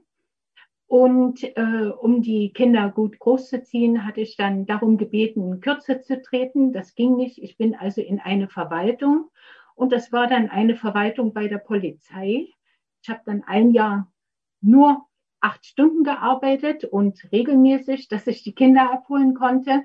Und dann wurde mir ähm, angetragen, ich soll doch bitte mich als ähm, Kandidatin für die Gewerkschaftsleitung stellen, damit ich gewählt werde. Und ich habe erst überlegt, weil was weiß ich von der Gewerkschaft, wenn ich bei der FDJ gearbeitet habe, da waren also ab und zu mal Krankenbesuche zu machen und es gab für die Kinder eine Weihnachtsfeier und zum Schulanfang wurden die Kinder begrüßt. Aber ich wusste nichts weiter und dann ist mir also die Überlegung gekommen, ja, die Gewerkschaft hat das Arbeitsgesetzbuch neu gemacht, die hat sich darum gekümmert, Sie ist ja in der, in der Volkskammer gewesen, dass die sozialpolitischen Errungenschaften also auch mir zugute kamen. Also hatte ich zugesagt, ich habe gesagt, okay, ich mache das. Und so wurde ich 1984 im März in Berlin im Präsidium der Volkspolizei die Betriebsgewerkschaft Vorsitzende von 1000 Zivilbeschäftigten der Volkspolizei. Ich muss dazu sagen, ich hatte dazu überhaupt keine Ausbildung. Es war das allererste Mal mit Erwachsenen, die im Berufsleben standen, also in Betrieben oder also bei der Polizei gearbeitet haben, zu sein. Und ich habe mir dann überlegt, wie will ich die Arbeit schaffen? Ich habe, also ich weiß ja gar nicht viel. Aber die Kollegen, die in der Betriebsgewerkschaftsleitung waren, haben mir sehr geholfen und waren auch froh, äh, dass ich mich da reinknien wollte. Und so sind wir in die Gewerkschaft, in der Gewerkschaftsarbeit beim Präsidium der Volkspolizei, also der Arbeit für die Zivilbeschäftigten, vier Jahre einen gemeinsamen Weg gegangen, der doch sehr steinig war. Ich muss dazu sagen, die Gewerkschaft in der DDR hatte ja laut Arbeitsgesetzbuch nicht nur den Wettbewerb zu organisieren, sie war verantwortlich für die sogenannte zweite Lohntüte, von der immer gesprochen wurde. Also es ging darum, Kultur- und Sozialfonds zu verwalten, Prämienfonds mit dem Betrieb abzusprechen, die Arbeitsschutzbestimmungen, die Arbeitsplatzbegehungen zu organisieren, den Krankenstand auszuwerten. Das waren alles Dinge, da brauchte man ja Experten, aber die Experten waren in der Betriebsgewerkschaftsleitung drin.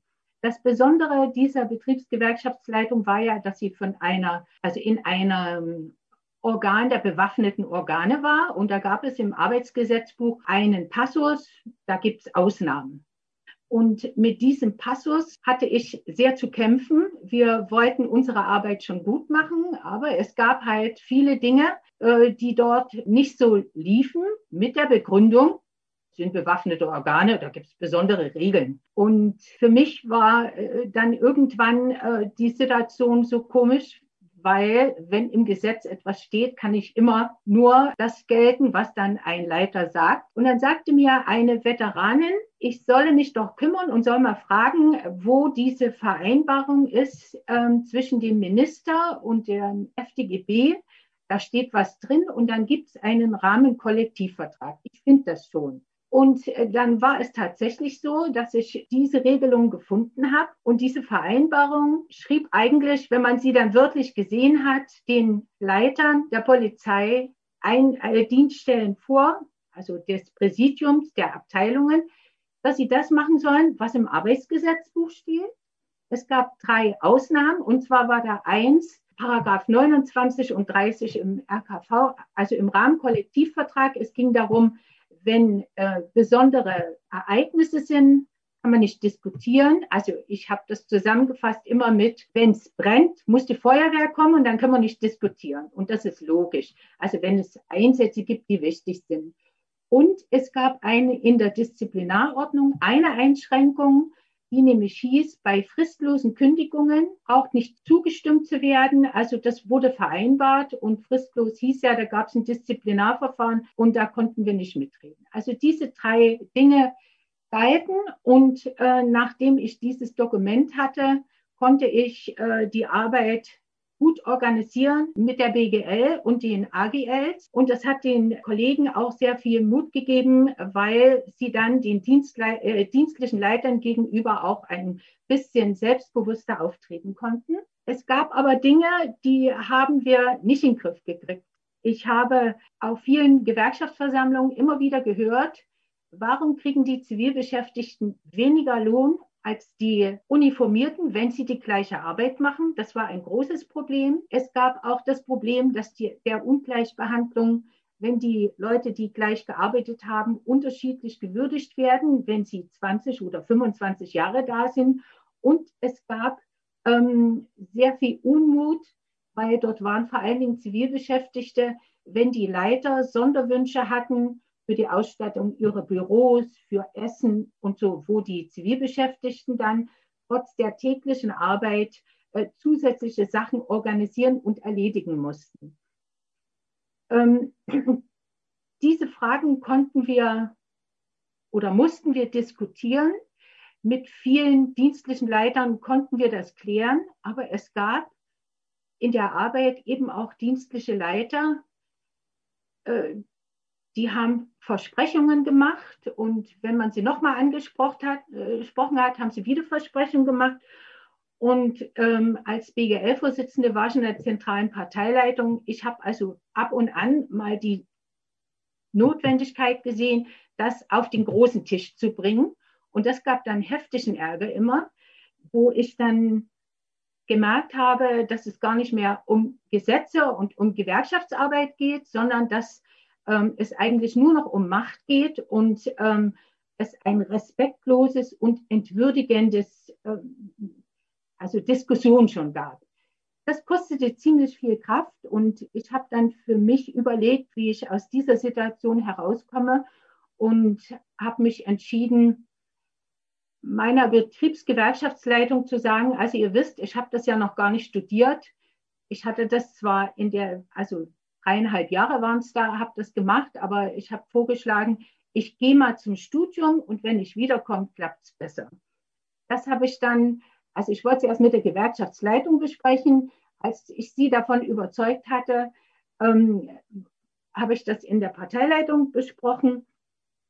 Und ähm, naja, nach langem Hin und Her ähm, bin ich dann delegiert worden zu DDR-Zeiten war ja, wenn man einen Beruf schon hatte, eine Delegierung vom Betrieb notwendig.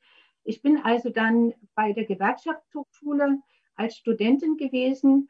Und als ich diese Aufnahme dort hatte, hieß es, man muss eine, ein, das Thema für eine Diplomarbeit mitbringen. Und das war natürlich meine Chance.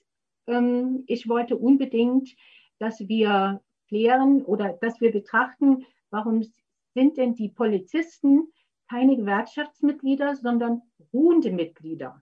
Ich wusste, dass es 1949, das hatten mir die Veteranen erzählt, eine Vereinbarung gab, dass die Gewerkschaftsmitglieder bei der Polizei als ruhende Mitglieder weitergeführt werden. Damals mit der Begründung, weil die Versorgung gesichert ist und die Gewerkschaft da nichts machen braucht.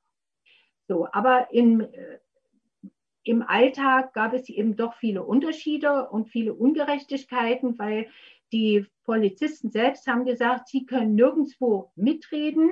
Sie können maximal eine Eingabe machen und dann muss der Dienstweg eingehalten werden. Und der Dienstweg ist meistens, wenn Sie sich über Ihren Vorgesetzten beschweren wollen, müssen Sie über den gehen und dann wird das auch nicht beantwortet. Das war also so eine Krux, das ging nicht.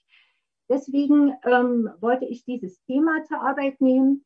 Ich habe das dann auch von der Dienststelle bewilligt bekommen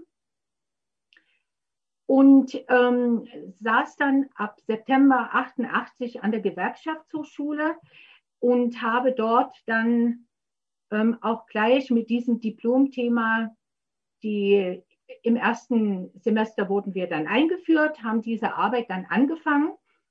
Und die Situation für mich spitzte sich in der Form zu, dass ich im Frühjahr 1989 die Erlaubnis dann hatte, in die Archive zu gehen, um genau das zu suchen, was ist da passiert zwischen 45 und 49, dass diese ruhende Gewerkschaftsmitgliedschaft ist. Und in diesen Archiven habe ich Unterlagen angesehen. Ich musste mich verpflichten zur Geheimhaltung. Das musste ich unterschreiben.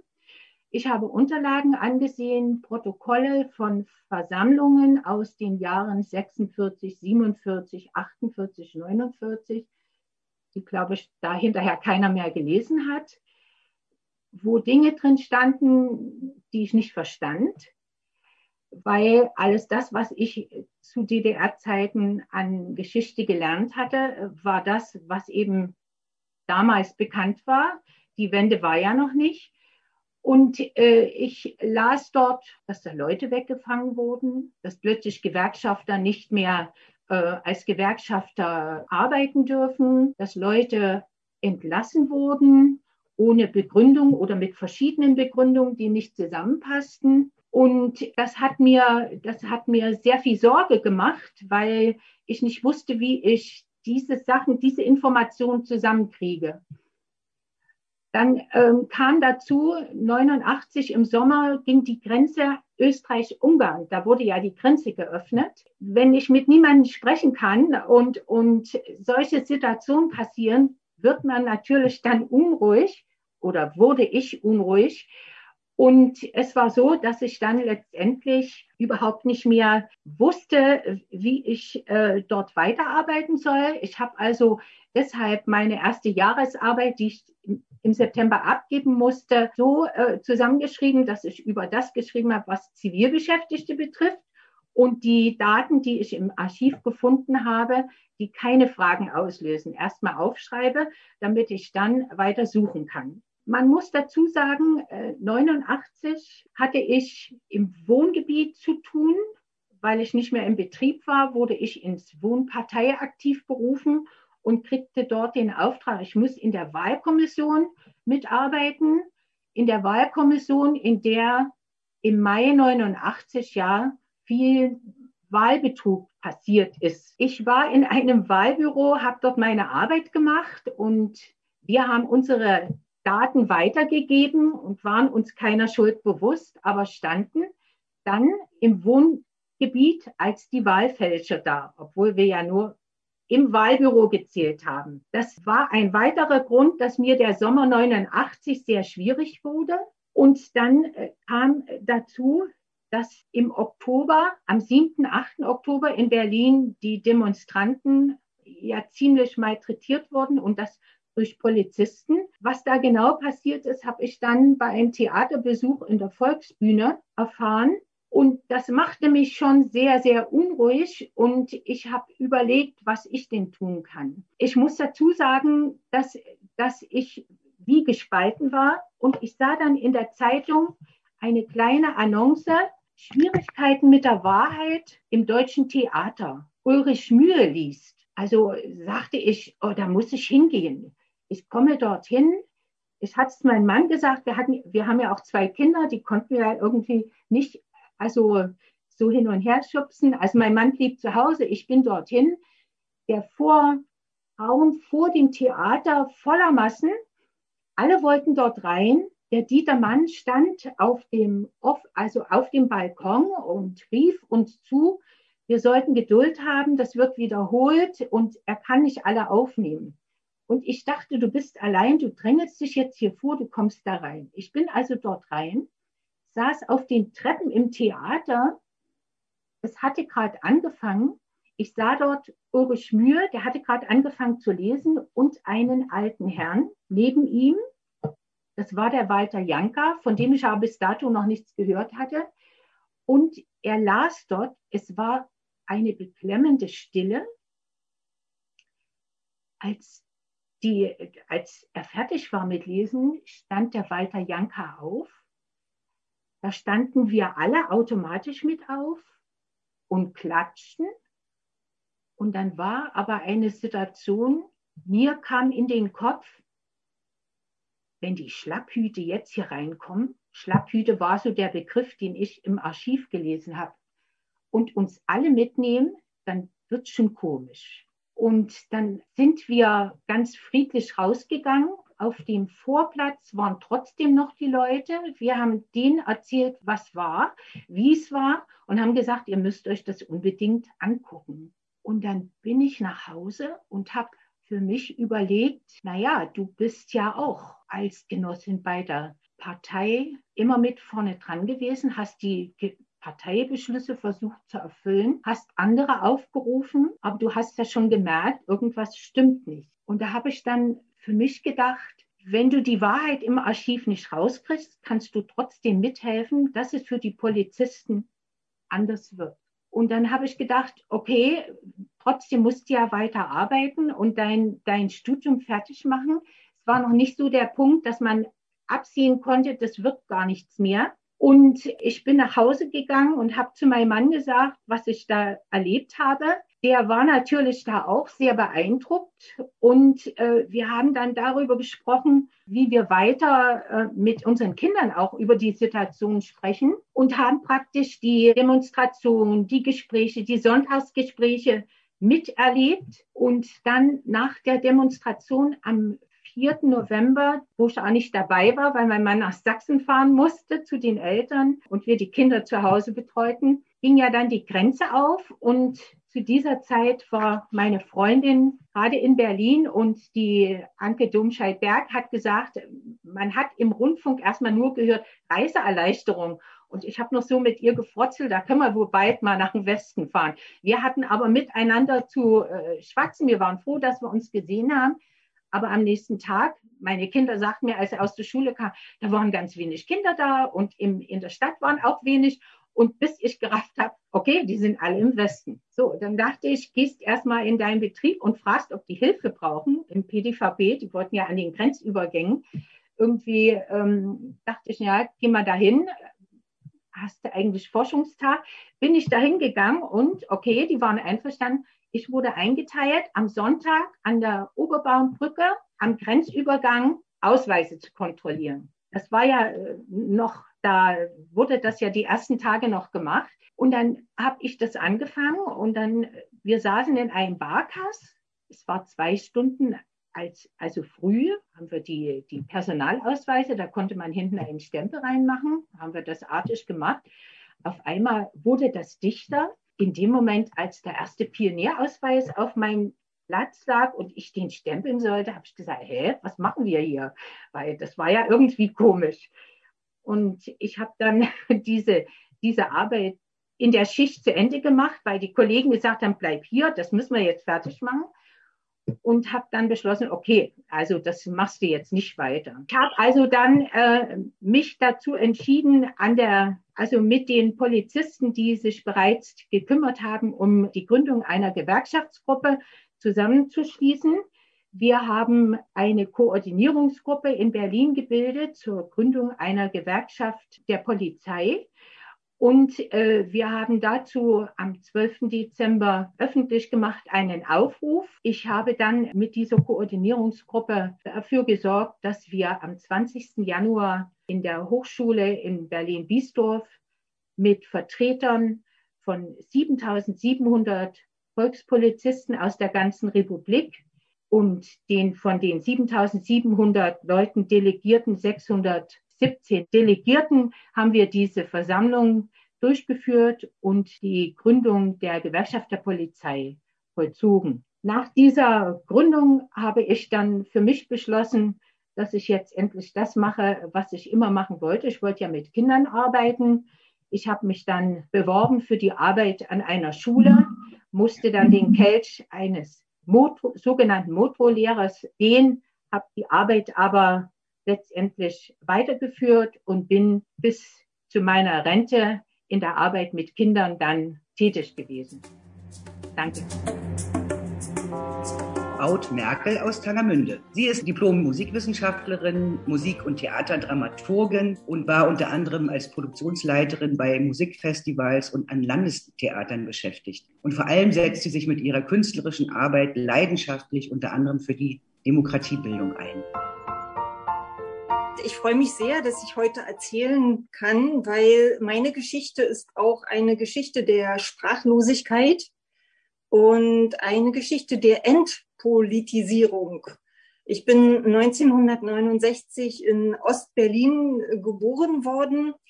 Äh, meine Mutter, Jahrgang 37, äh, kam aus Sachsen und wollte einen neuen, jungen sozialistischen Staat mit aufbauen, weil sie sich distanzieren wollte von dem Nationalsozialismus und von den Verbrechen der Nationalsozialisten ihrer Vätergeneration. Und mein Vater ist Däne. Warum kam er nach Ostberlin als, ähm, als quasi Vertreter eines Westlandes? Er war als junger Mann Kommunist, als Student. Er hat Germanistik studiert und arbeitete über Berthold Brecht und die dänische KP, also die dänische kommunistische Partei, hatte äh, ihn delegiert, hat ihm ein Forschungsstipendium finanziert, um in Ostberlin am BE, am Berliner Ensemble und am Brechthaus äh, recherchieren und forschen zu können. Dann hat er aber ziemlich schnell Folgendes festgestellt, dass der real existierende Sozialismus nicht ganz so übereinstimmt mit dem Bild, was er kannte aus seinen Lehrbüchern. Der Sozialismus als Übergangsphase zum Kommunismus. Sie kennen das wahrscheinlich auch alle. Jeder, der ML hatte, Marxismus, Leninismus, äh, kannte diese Kategorien und er war sehr enttäuscht. Er hat dann auch als Journalist ähm, Artikel veröffentlicht unter einem Pseudonym über West-Berlin. Er ist dann auch zurückgegangen nach Dänemark. Meine Mutter hatte mein Vater in meiner Geburtsurkunde nicht angegeben. Da steht bis, bis, heute Vater unbekannt, weil sie dachte, das bringt ihr und auch mir später Nachteile, einen Vater aus dem nicht sozialistischen Ausland ha äh, zu haben. Diese Rechnung ging natürlich überhaupt nicht auf, weil Stasi wusste erstens, wer mein Vater war, zweitens stand meine Mutter unter Beobachtung und mein Vater sowieso. Gespräche, die in meinem Elternhaus stattfanden, viele, viele Diskussionen, die damals zu DDR-Zeiten üblich waren, also gerade in den 70er Jahren. Ähm, meine Mutter hatte Bekannte in, in Kreisen von Journalisten und Künstlern, Rechtsanwälten, wurde abends immer viel Alkohol getrunken, getrunken viel geraucht. Ich saß äh, als Kind oft unter dem Tisch ähm, manchmal hat man mich dort auch vergessen, ich bin eingeschlafen, aber es wurde viel diskutiert und ähm, auch über Missstände in den Betrieben, ähm, über äh, Visionen, wie DDR äh, besser funktionieren kann und wie man sich äh, artikulieren kann.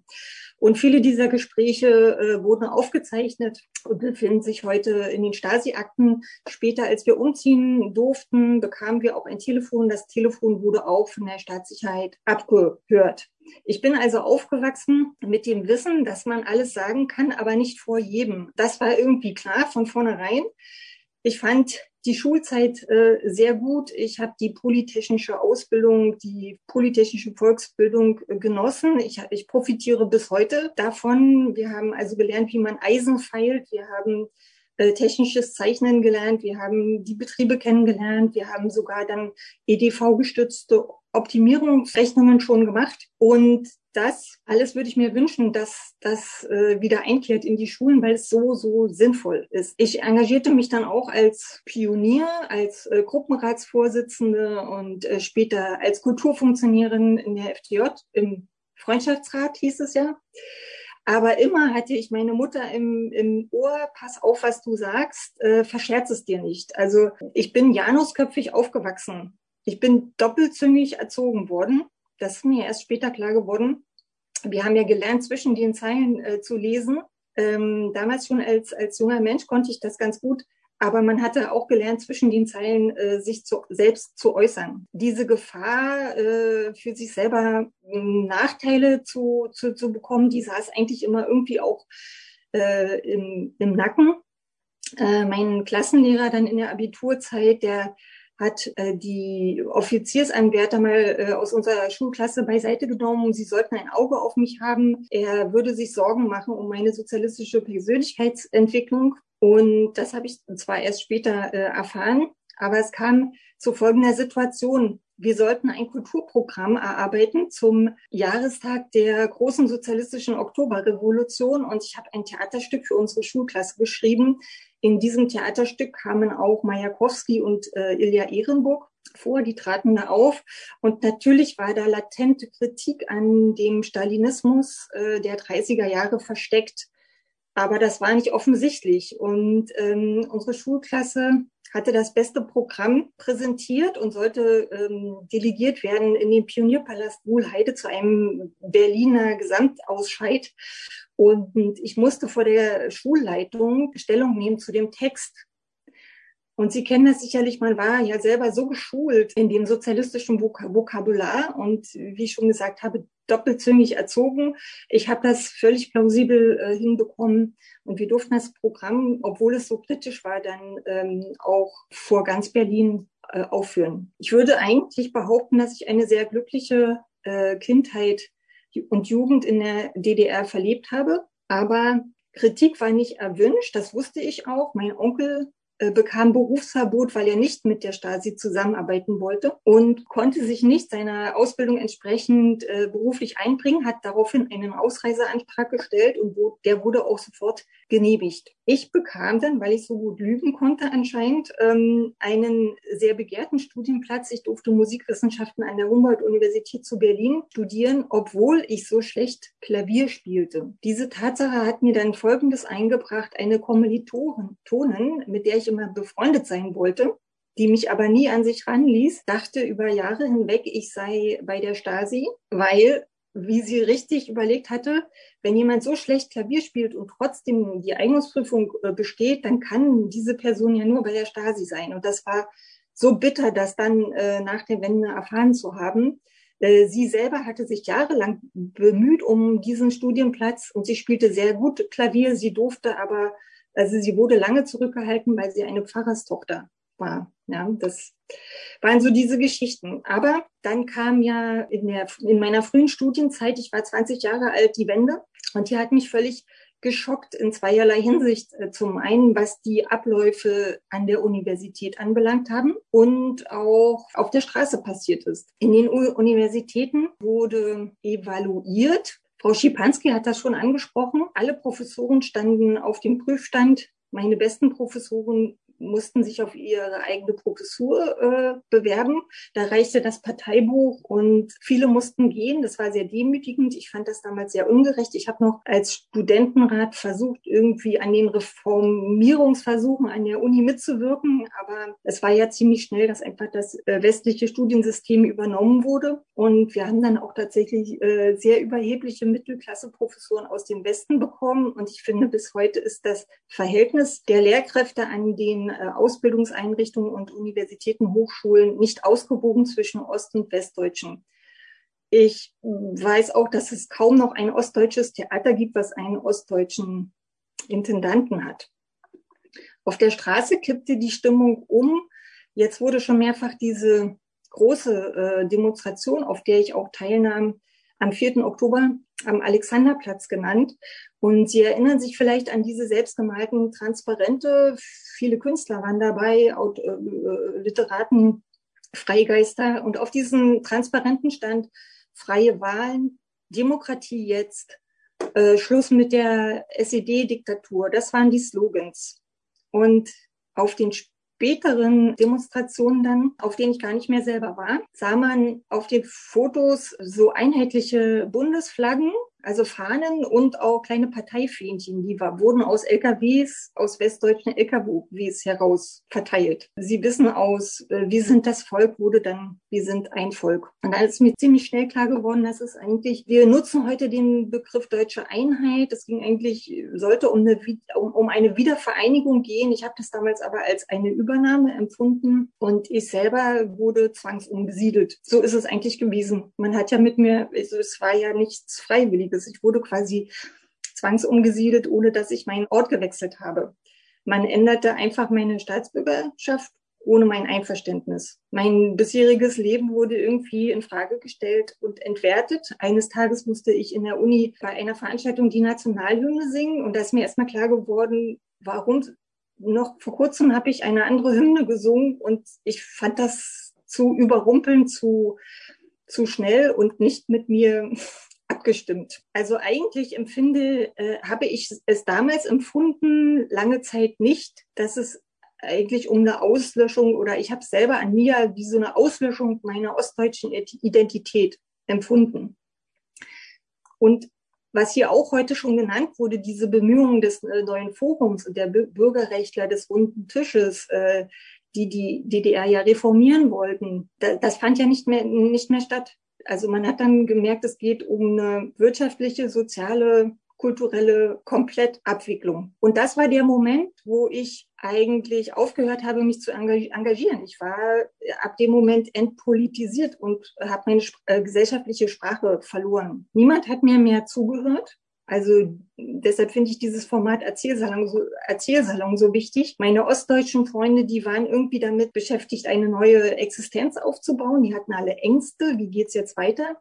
Die westdeutschen neuen Freunde konnten oder wollten nicht zuhören, kamen, wenn es um Verluste, Verlust, äh, Schmerzerfahrungen ging oder auch Zukunftsängste, kamen die immer mit dieser Stasi-Keule, Stasi- und Mauertotenkeule. Ich hatte niemanden, mit dem ich sprechen konnte über meine Empfindungen und resignierte. Ich würde sagen, das war so eine Art politische Depression. Und mir war klar, wenn das ganze sozialistische Staatensystem wegbricht, dann kommt es zu einer Entfesselung des Monopolkapitalismus. Und das hat mir Angst gemacht, das hat mich gelähmt.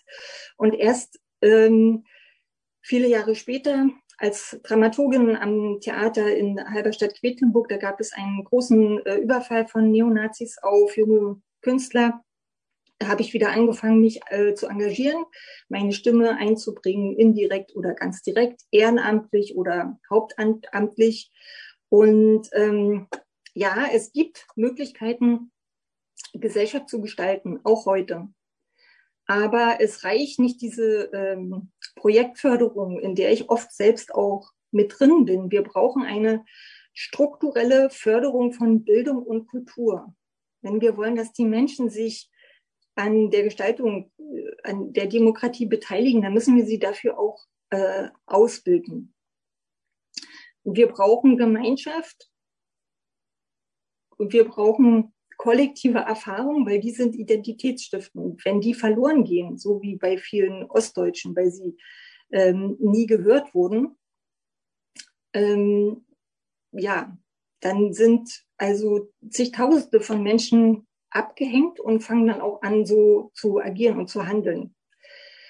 Also Sie wissen, wie viel die Treuhand ähm, wirtschaftlich ausgeblutet hat aber auch, äh, es gab ja auch so, so eine Art Aussaugen der Westeliten aus dem Bereich Politik, Wissenschaft und Kultur.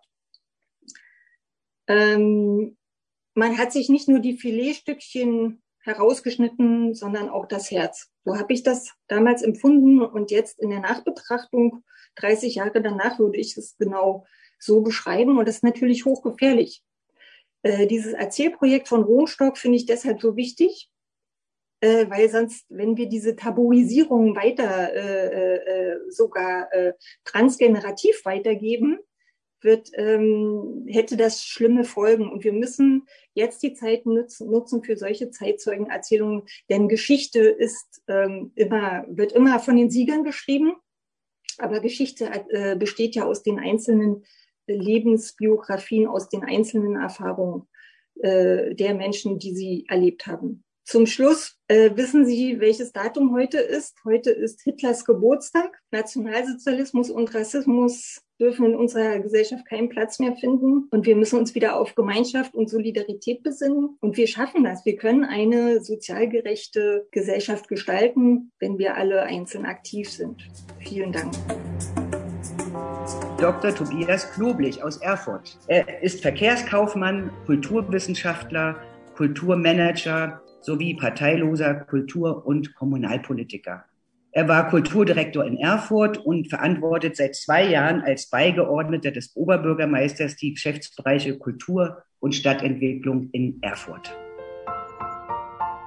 Ich knüpfe sehr gerne an Frau Merkel an, weil ich habe ganz viele Ähnlichkeiten festgestellt, aber auch gemerkt, dass es wahrscheinlich in der Drastik oder in der Dimension äh, der Bewertung auch davon abhängt, äh, wie alt man ist vielleicht, also wie man gerade die Wendezeit erlebt hat, in welcher Phase. Und da bin ich nur drei Jahre jünger als Sie und habe äh, doch ein paar Differenzen, die ich vielleicht mit einbringen kann. Zurück an den Anfang. Wir wollen ja Biografiearbeit betreiben. Und da ist es, glaube ich, ganz wichtig, auch persönlich zu sein. Ich erzähle von einer Teilgeschichte jetzt gleich, die ich noch nie öffentlich erzählt habe, weil sie bisher auch ja ein Familiengeheimnis darstellte. Aber ich kenne es seit 2014 äh, und das Geheimnis hat so eine wichtige Dimension für mein Leben offensichtlich gehabt, dass man äh, vieles vielleicht über sich selber nicht verstehen kann, wenn man sich so einer Dimension nicht stellt. Jetzt habe ich ein bisschen orakelt. Also ich bin, ich bin sehr unpolitisch aufgewachsen, extrem unpolitisch, sehr naturnah. Man könnte nach geradezu im Rückblick sagen, meine Großeltern, ich bin Großelternkind, äh, haben sich aus der Öffentlichkeit gänzlich zurückgezogen. Bin 1971 in Zwickau geboren, in Sachsen und äh, im Ortsteil Weißenborn aufgewachsen, direkt am Stadtwald.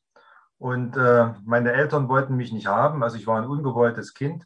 Und meine Großeltern haben mich mit großer Bereitwilligkeit angenommen und mich in einer großen Fürsorglichkeit äh, und sehr liebevoll erzogen. Und das habe ich, äh, mein Opa ist dann 1990 gestorben, kurz vor der deutschen Einheit im September 1990. Äh, und ich habe mich manchmal so im Rückblick immer gefragt, wie kam es eigentlich zu diesem Gunstfall, also zu dieser Situation, dass ich so angenommen werde und dass ich immer was Besonderes war, oder es schien mir immer so, dass ich was Besonderes äh, für meine Großeltern war. Wie, wie konnte das eigentlich sein? Und äh, als meine Oma 2014 ins Pflegeheim musste, sie war an Demenz erkrankt und es ging nicht mehr, habe ich in ihrer Wäsche einen Abschiedsbrief gefunden äh, meines Onkels, der sich 1969, also nur wenige Jahre vor meiner Geburt, das Leben genommen hatte. Und äh, das hat mich total berührt.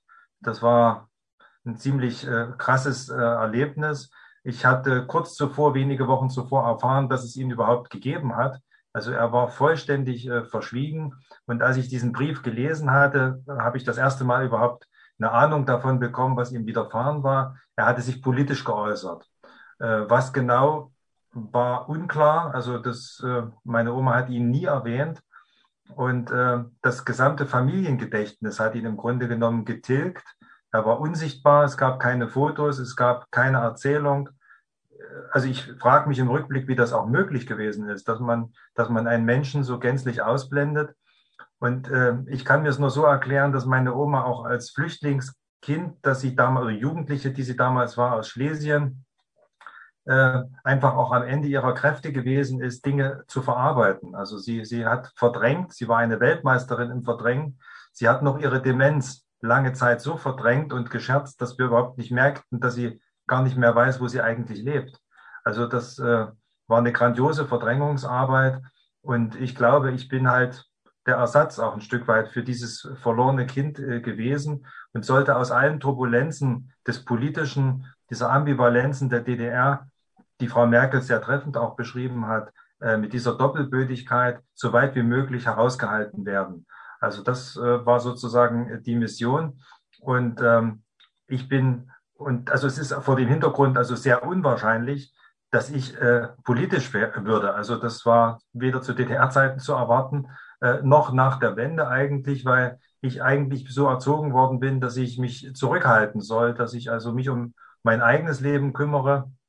Und äh, so weit wie möglich habe ich das auch getan. Ich war ein sehr musikalisches Kind, äh, bin dann mit verschiedenen Musikinstrumenten, es gibt vielleicht auch Fotos, die jetzt eingeblendet werden, mit Musikinstrumenten aufgewachsen und wollte eigentlich Berufsmusiker werden. Und äh, meine politische Geschichte geht eigentlich über die über die Sinnlichkeit, wenn man so will. Ich bin ja heute Kulturpolitiker äh, und äh, die Musik war in Verbindung mit der wunderbaren Landschaft, die ich da in Zwickau am, am Stadtrand hatte, äh, ja, so, so ein Eskapismus, wenn man so will. Also ich äh, hatte mein eigenes Reich und in dieses wurde ich auch ganz stark hineingedrängt, sollte Berufsmusiker auch werden und äh, das wäre ich wahrscheinlich auch geworden, äh, wenn nicht die Wende gekommen wäre. Und die habe ich halt auch in also für die Schulzeit, die blende ich jetzt mal aus, würde ich mich sehr weitgehend Frau Merkel anschließen. Ich habe das auch als sehr beglückend empfunden. Ich war sehr lernbegierig, wissbegierig äh, und äh, kann über die DDR-Schule nur Gutes sagen.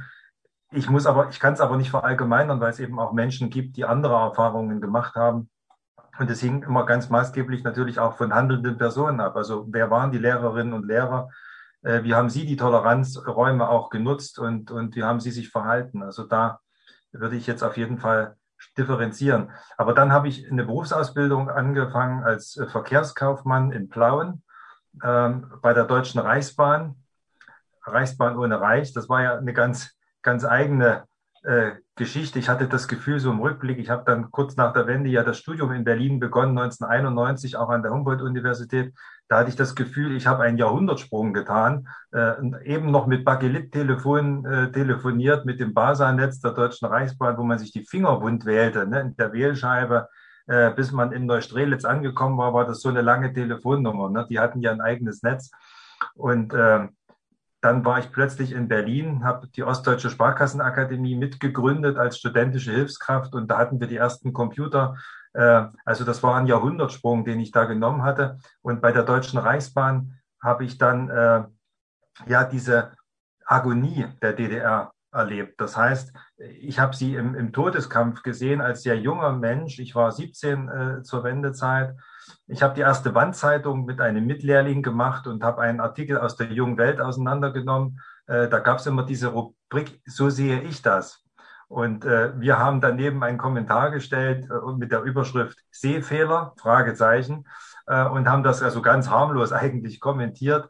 Und dann war eine Riesentraube von, von Lehrlingen plötzlich am, am Morgen vor diesem Schaukasten, wo das aushing, wo wir das hingehangen hatten. Und wir mussten zum Direktor. Ähm, also da hatte ich zwar eine Riesenangst und eine, eine Panik in gewisser Weise, aber wenn ich zurückdenke, wie 1969 mein Onkel Wolfgang äh, seine politische, sein politisches Statement erlebt hatte, wo er noch vor drastischen Strafen sich fürchten musste, vielleicht sogar um sein Leben bangte und seine Familie nicht in Gefahr bringen äh, wollte, und den Ausweg nur im Selbstmord äh, fand, war eigentlich diese DDR, die ich dann erlebt habe und die mich dann ein Stück weit politisiert hat, völlig harmlos. Also so habe ich das persönlich empfunden. Also ich hatte keinen Respekt mehr, auch vor diesem Direktor nicht, der sehr hilflos dann da saß und sagte, das haben Sie aber ganz gut geschrieben. Also der hatte Respekt vor unserem Stil und äh, konnte eigentlich im Grunde genommen mit, konnte gar keinen Widerstand mehr leisten.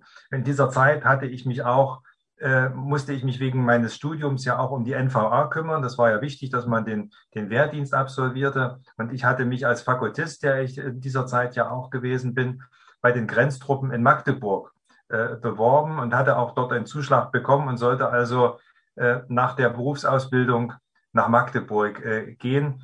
Und auch dort erlebte ich ein System im Niedergang. Die waren alle ganz nett, als ich da vorgespielt hatte. Und ich habe einen ganz interessanten Schriftverkehr mit dem Major der zuständig war für den Musikchor der Grenztruppen, äh, der mir quasi im 14-tägigen Rhythmus äh, seine Ratlosigkeit schilderte, bis hin zur Auflösung der Grenztruppen, weil es irgendwann in Magdeburg keine Grenze mehr gab.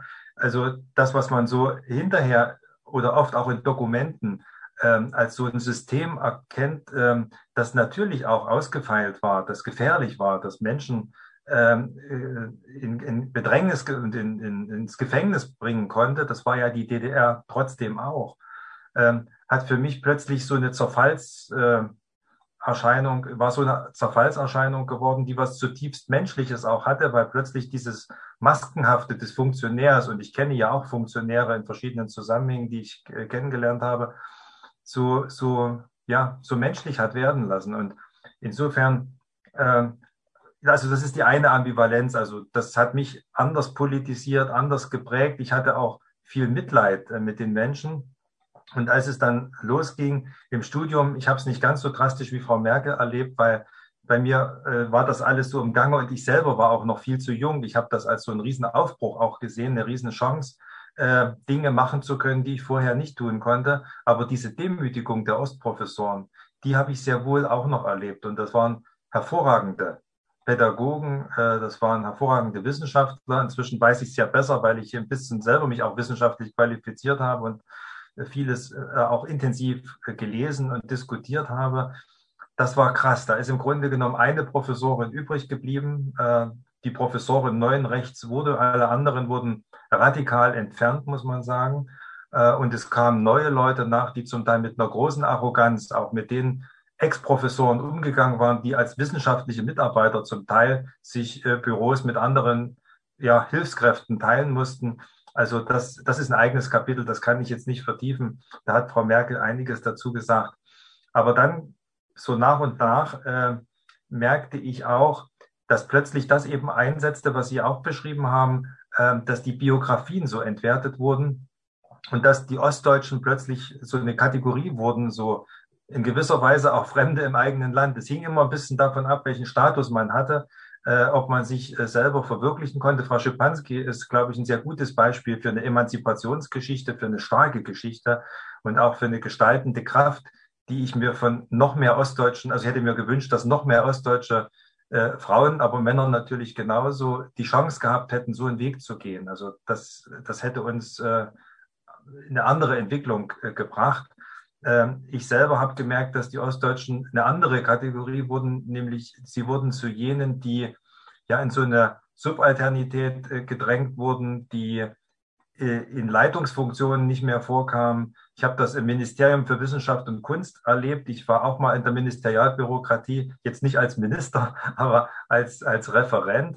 Und in Dresden 1995, 96, wo sächsische Kulturpolitik mit Biedenkopf auf hohem Niveau, muss man sagen. Also an den lasse ich jetzt nichts kommen an der Stelle, ähm, erfunden wurde. Aber wenn man näher in diese Arbeitszusammenhänge hineinschaute, waren das alles Beamte aus Baden-Württemberg, die was zu sagen hatten äh, und die uns plötzlich die Geschichte des neu gegründeten Freistaats Sachsen erzählten äh, und die mit den Mitarbeiterinnen und Mitarbeitern aus dem Osten, die fast durchgängig Sachbearbeiter waren, obwohl sie auch studiert hatten, umging wie mit Kindern zum Teil. Also das, das war meine Beobachtung, das fand ich ziemlich krass. Das waren jetzt nicht alle. Ne? Also ich will jetzt auch hier, muss man weicher zeichnen. Ne? Wir hatten natürlich auch einen ostdeutschen Abteilungsleiter, aber nur weil der Minister äh, Hans-Joachim Mayer, der letzte Bildungsminister der DDR, eine, ein hervorragender Minister, äh, der sehr, sehr Gutes geleistet hat für den Freistaat äh, Sachsen, weil er sich diesen Abteilungsleiter halt ausgesucht hatte.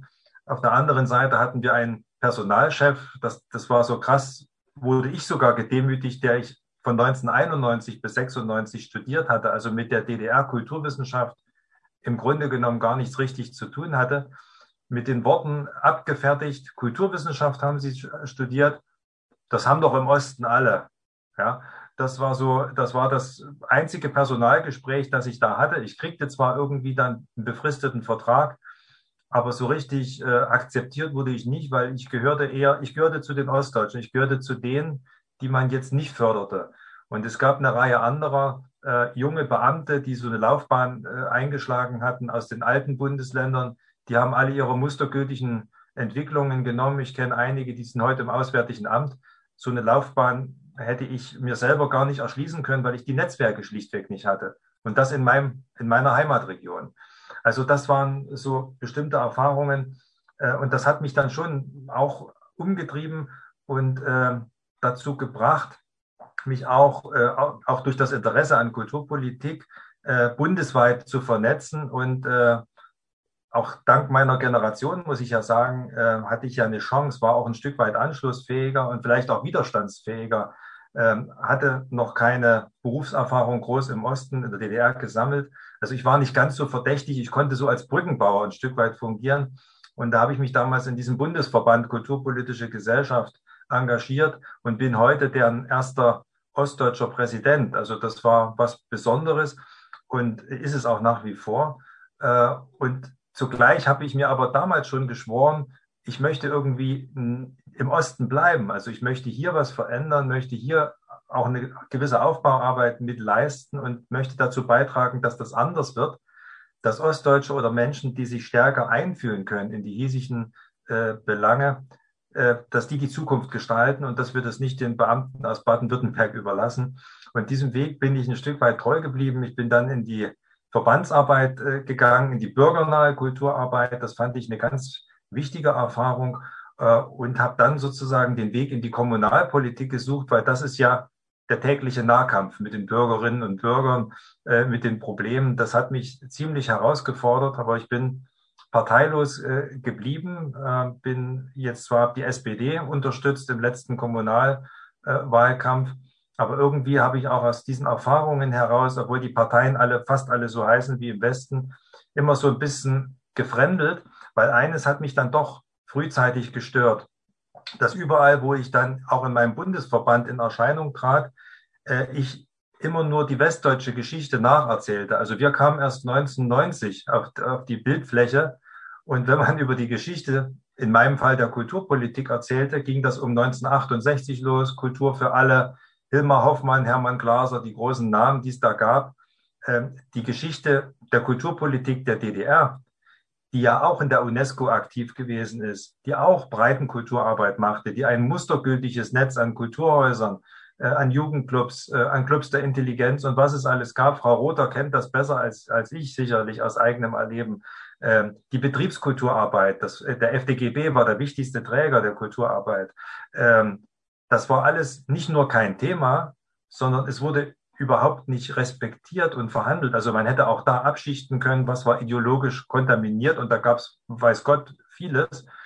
Äh, aber was hat auch Menschen die Möglichkeit gegeben, sich kreativ zu entfalten? Das kulturelle und künstlerische Volksschaffen der DDR äh, bot viele Möglichkeiten. Und diese Geschichte kam nicht nur nicht, nicht zur Sprache, sondern sie wurde so ausgeblendet. Äh, Frau Merkel hat den Begriff der Auslöschung verwendet. Das ist natürlich ein ziemlich starkes Bild. Ähm, aber so habe ich das auch oft äh, empfunden und habe mich immer gewundert, dass sich keiner wundert, dass ich dort nur Dinge nachplappere und die gar nichts mit mir eigentlich mit meinem Erlebnishorizont zu tun hatten. Und wenn es zu ostdeutschen Themen kam, na, dann waren das immer bloß so Themen, wo man irgendwie gemeckert hat oder irgend, mit irgendwas, wo nicht sich anpassen konnte oder wo man unangenehm auffiel, weil man sich eben auch so ein bisschen ab, abweichend verhielt. Also ich habe zum Beispiel gelernt, wenn man irgendwas sagen will im Westen in so einer Runde, dann muss man sich melden, bevor man weiß, was man überhaupt sagen will, weil sonst kommt man überhaupt nicht dran.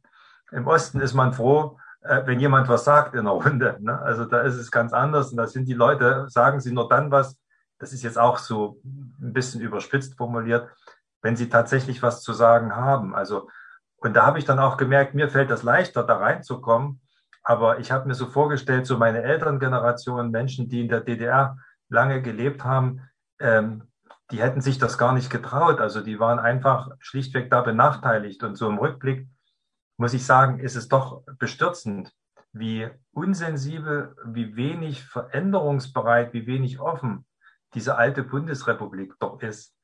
Äh, und man zeigt ja immer gerne auf den Osten. Zum Teil ist es natürlich auch problematisch. Frau Merkel hat auch auf den Rechtsextremismus hingewiesen. Also es gibt viele Dinge, die uns, die auch mich mit Sorge erfüllen. Das ist ganz klar. Aber dieser Fingerzeig, als sei man bis ins letzte Glied nicht demokratiefähig im Osten, weil man im Kindergarten auf dem Töpfchen gesessen hat in Reihe, das, das hat mich immer so empört. Und ich habe dann zu den Kollegen oft gesagt, wie seid ihr denn mit euren Gastarbeitern umgegangen? Wo ist denn eure interkulturelle Kompetenz? Wie lange habt ihr lernen müssen, Differenz äh, als Bereicherung zu erleben und äh, nicht nur von irgendwie diesem heilsbringenden System auszugehen, dass man einfach nur anwenden muss und dann gehört man dazu, so ungefähr. Also das sind so diese Ambivalenzen, die haben mich schon politisiert und äh, ja, und ich bin immer wieder dankbar und froh, wenn ich äh, in diese Bundeskulturpolitik die ostdeutschen Themen einbringen äh, kann, weil wir sind ja, auch da kann ich an Frau Merkel anschließen, in gewisser Weise doch die größte Minderheit im Land, ähm, äh, ohne, ohne tatsächlich eine Migrationsbewegung durchgeführt zu haben. Und zugleich bin ich froh, in diesem demokratischen System zu leben. Das will ich auch nochmal dazu sagen. Das ist eine Riesenchance. Die DDR wäre nicht überlebensfähig gewesen. Allerdings die Art und Weise, wie es gelaufen ist, äh, ich will jetzt nicht auf den Einigungsvertrag im Detail eingehen, das wäre jetzt ein Fachthema, wie man das aus Sicht der Kulturpolitik interpretieren kann. Äh, aber dass man doch so wenig einbringen konnte, dass es so wenig Offenheit und Interesse gegeben hat, das schmerzt mich sehr. Und äh, ich glaube, das kann man jetzt nur durch die konkrete Politik des Lokalen irgendwie ausgleichen, weil die Leute leben ja, das hat auch Frau Merkel gesagt, leben ja vor Ort. Äh, sie müssen sich in Kollektiven, in der Gemeinschaft irgendwie ausdrücken können. Und ich glaube, dass sich das nach und nach irgendwie durch das konkrete Gestalten im Gemeinwesen ausgleicht. Das ist zumindest das, was ich irgendwie versuche zu tun, was mich auch umtreibt. Und in größeren Zusammenhängen äh, versuche ich mich auch im Besten einzubringen. Ich habe mich sogar, damit will ich vielleicht schließen, da bin ich mir ein bisschen untreu geworden und ich bin im Rückblick auch ganz froh, dass es nicht geklappt hat, habe ich mich 2018 in Bayreuth äh, beworben als äh, Dezernent für Kultur und Tourismus. Das war ich dachte, wenn man was werden will biografisch, dann kriegt man den Ritterschlag nur durch irgendwas im Westen. Also als Führungskraft im Osten ist das irgendwie nur die halbe Wahrheit. Ich will das mal probieren. Es war wirklich große Neugier. Und ich war zweimal in Bayreuth, einmal inkognito Und das zweite Mal bin ich tatsächlich zum Auswahlgespräch eingeladen worden und der Stadtrat hat mich am selben Tag zum Dezernenten gewählt. Also das fand ich auch bemerkenswert. Äh, ich habe auch da kokettiert und war da sehr offen, weil ich dachte, das wird sowieso nichts. Ne? Äh, die erste Frage war gewesen, warum haben Sie sich denn für Bayreuth interessiert? Und da habe ich gesagt, äh, naja, ein anderer großer Sachse ist ja bei Ihnen auch mal was geworden, also Richard Wagner. Da dachte ich, da gibt es vielleicht eine Affinität. Ne? Und äh, das hat große Heiterkeit erzeugt und äh, das alleine war es dann sicher auch nicht. Äh, aber als dann in Erfurt sich die Chance bot, bin ich Bayreuth untreu geworden und war wankelmütig. Das war eine harte Nummer. Äh, und es ist mir dann nicht schwer gefallen, in Thüringen zu bleiben. Ich glaube, das war auch die richtige Entscheidung.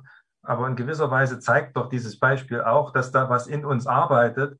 Ähm, bis in meine Generation, der ich zur Wende 17 gewesen bin, ähm, dass man irgendwie so eine Satisfaktionsfähigkeit erzeugen möchte. Und äh, das muss man zulassen und ich finde es hervorragend. Damit schließe ich jetzt auch, ich glaube, meine Zeit ist abgelaufen. Äh, ich finde es hervorragend, dass wir das in dieser Offenheit aussprechen und äh, Zeugnis ablegen können, möchte ich, möchte ich fast sagen.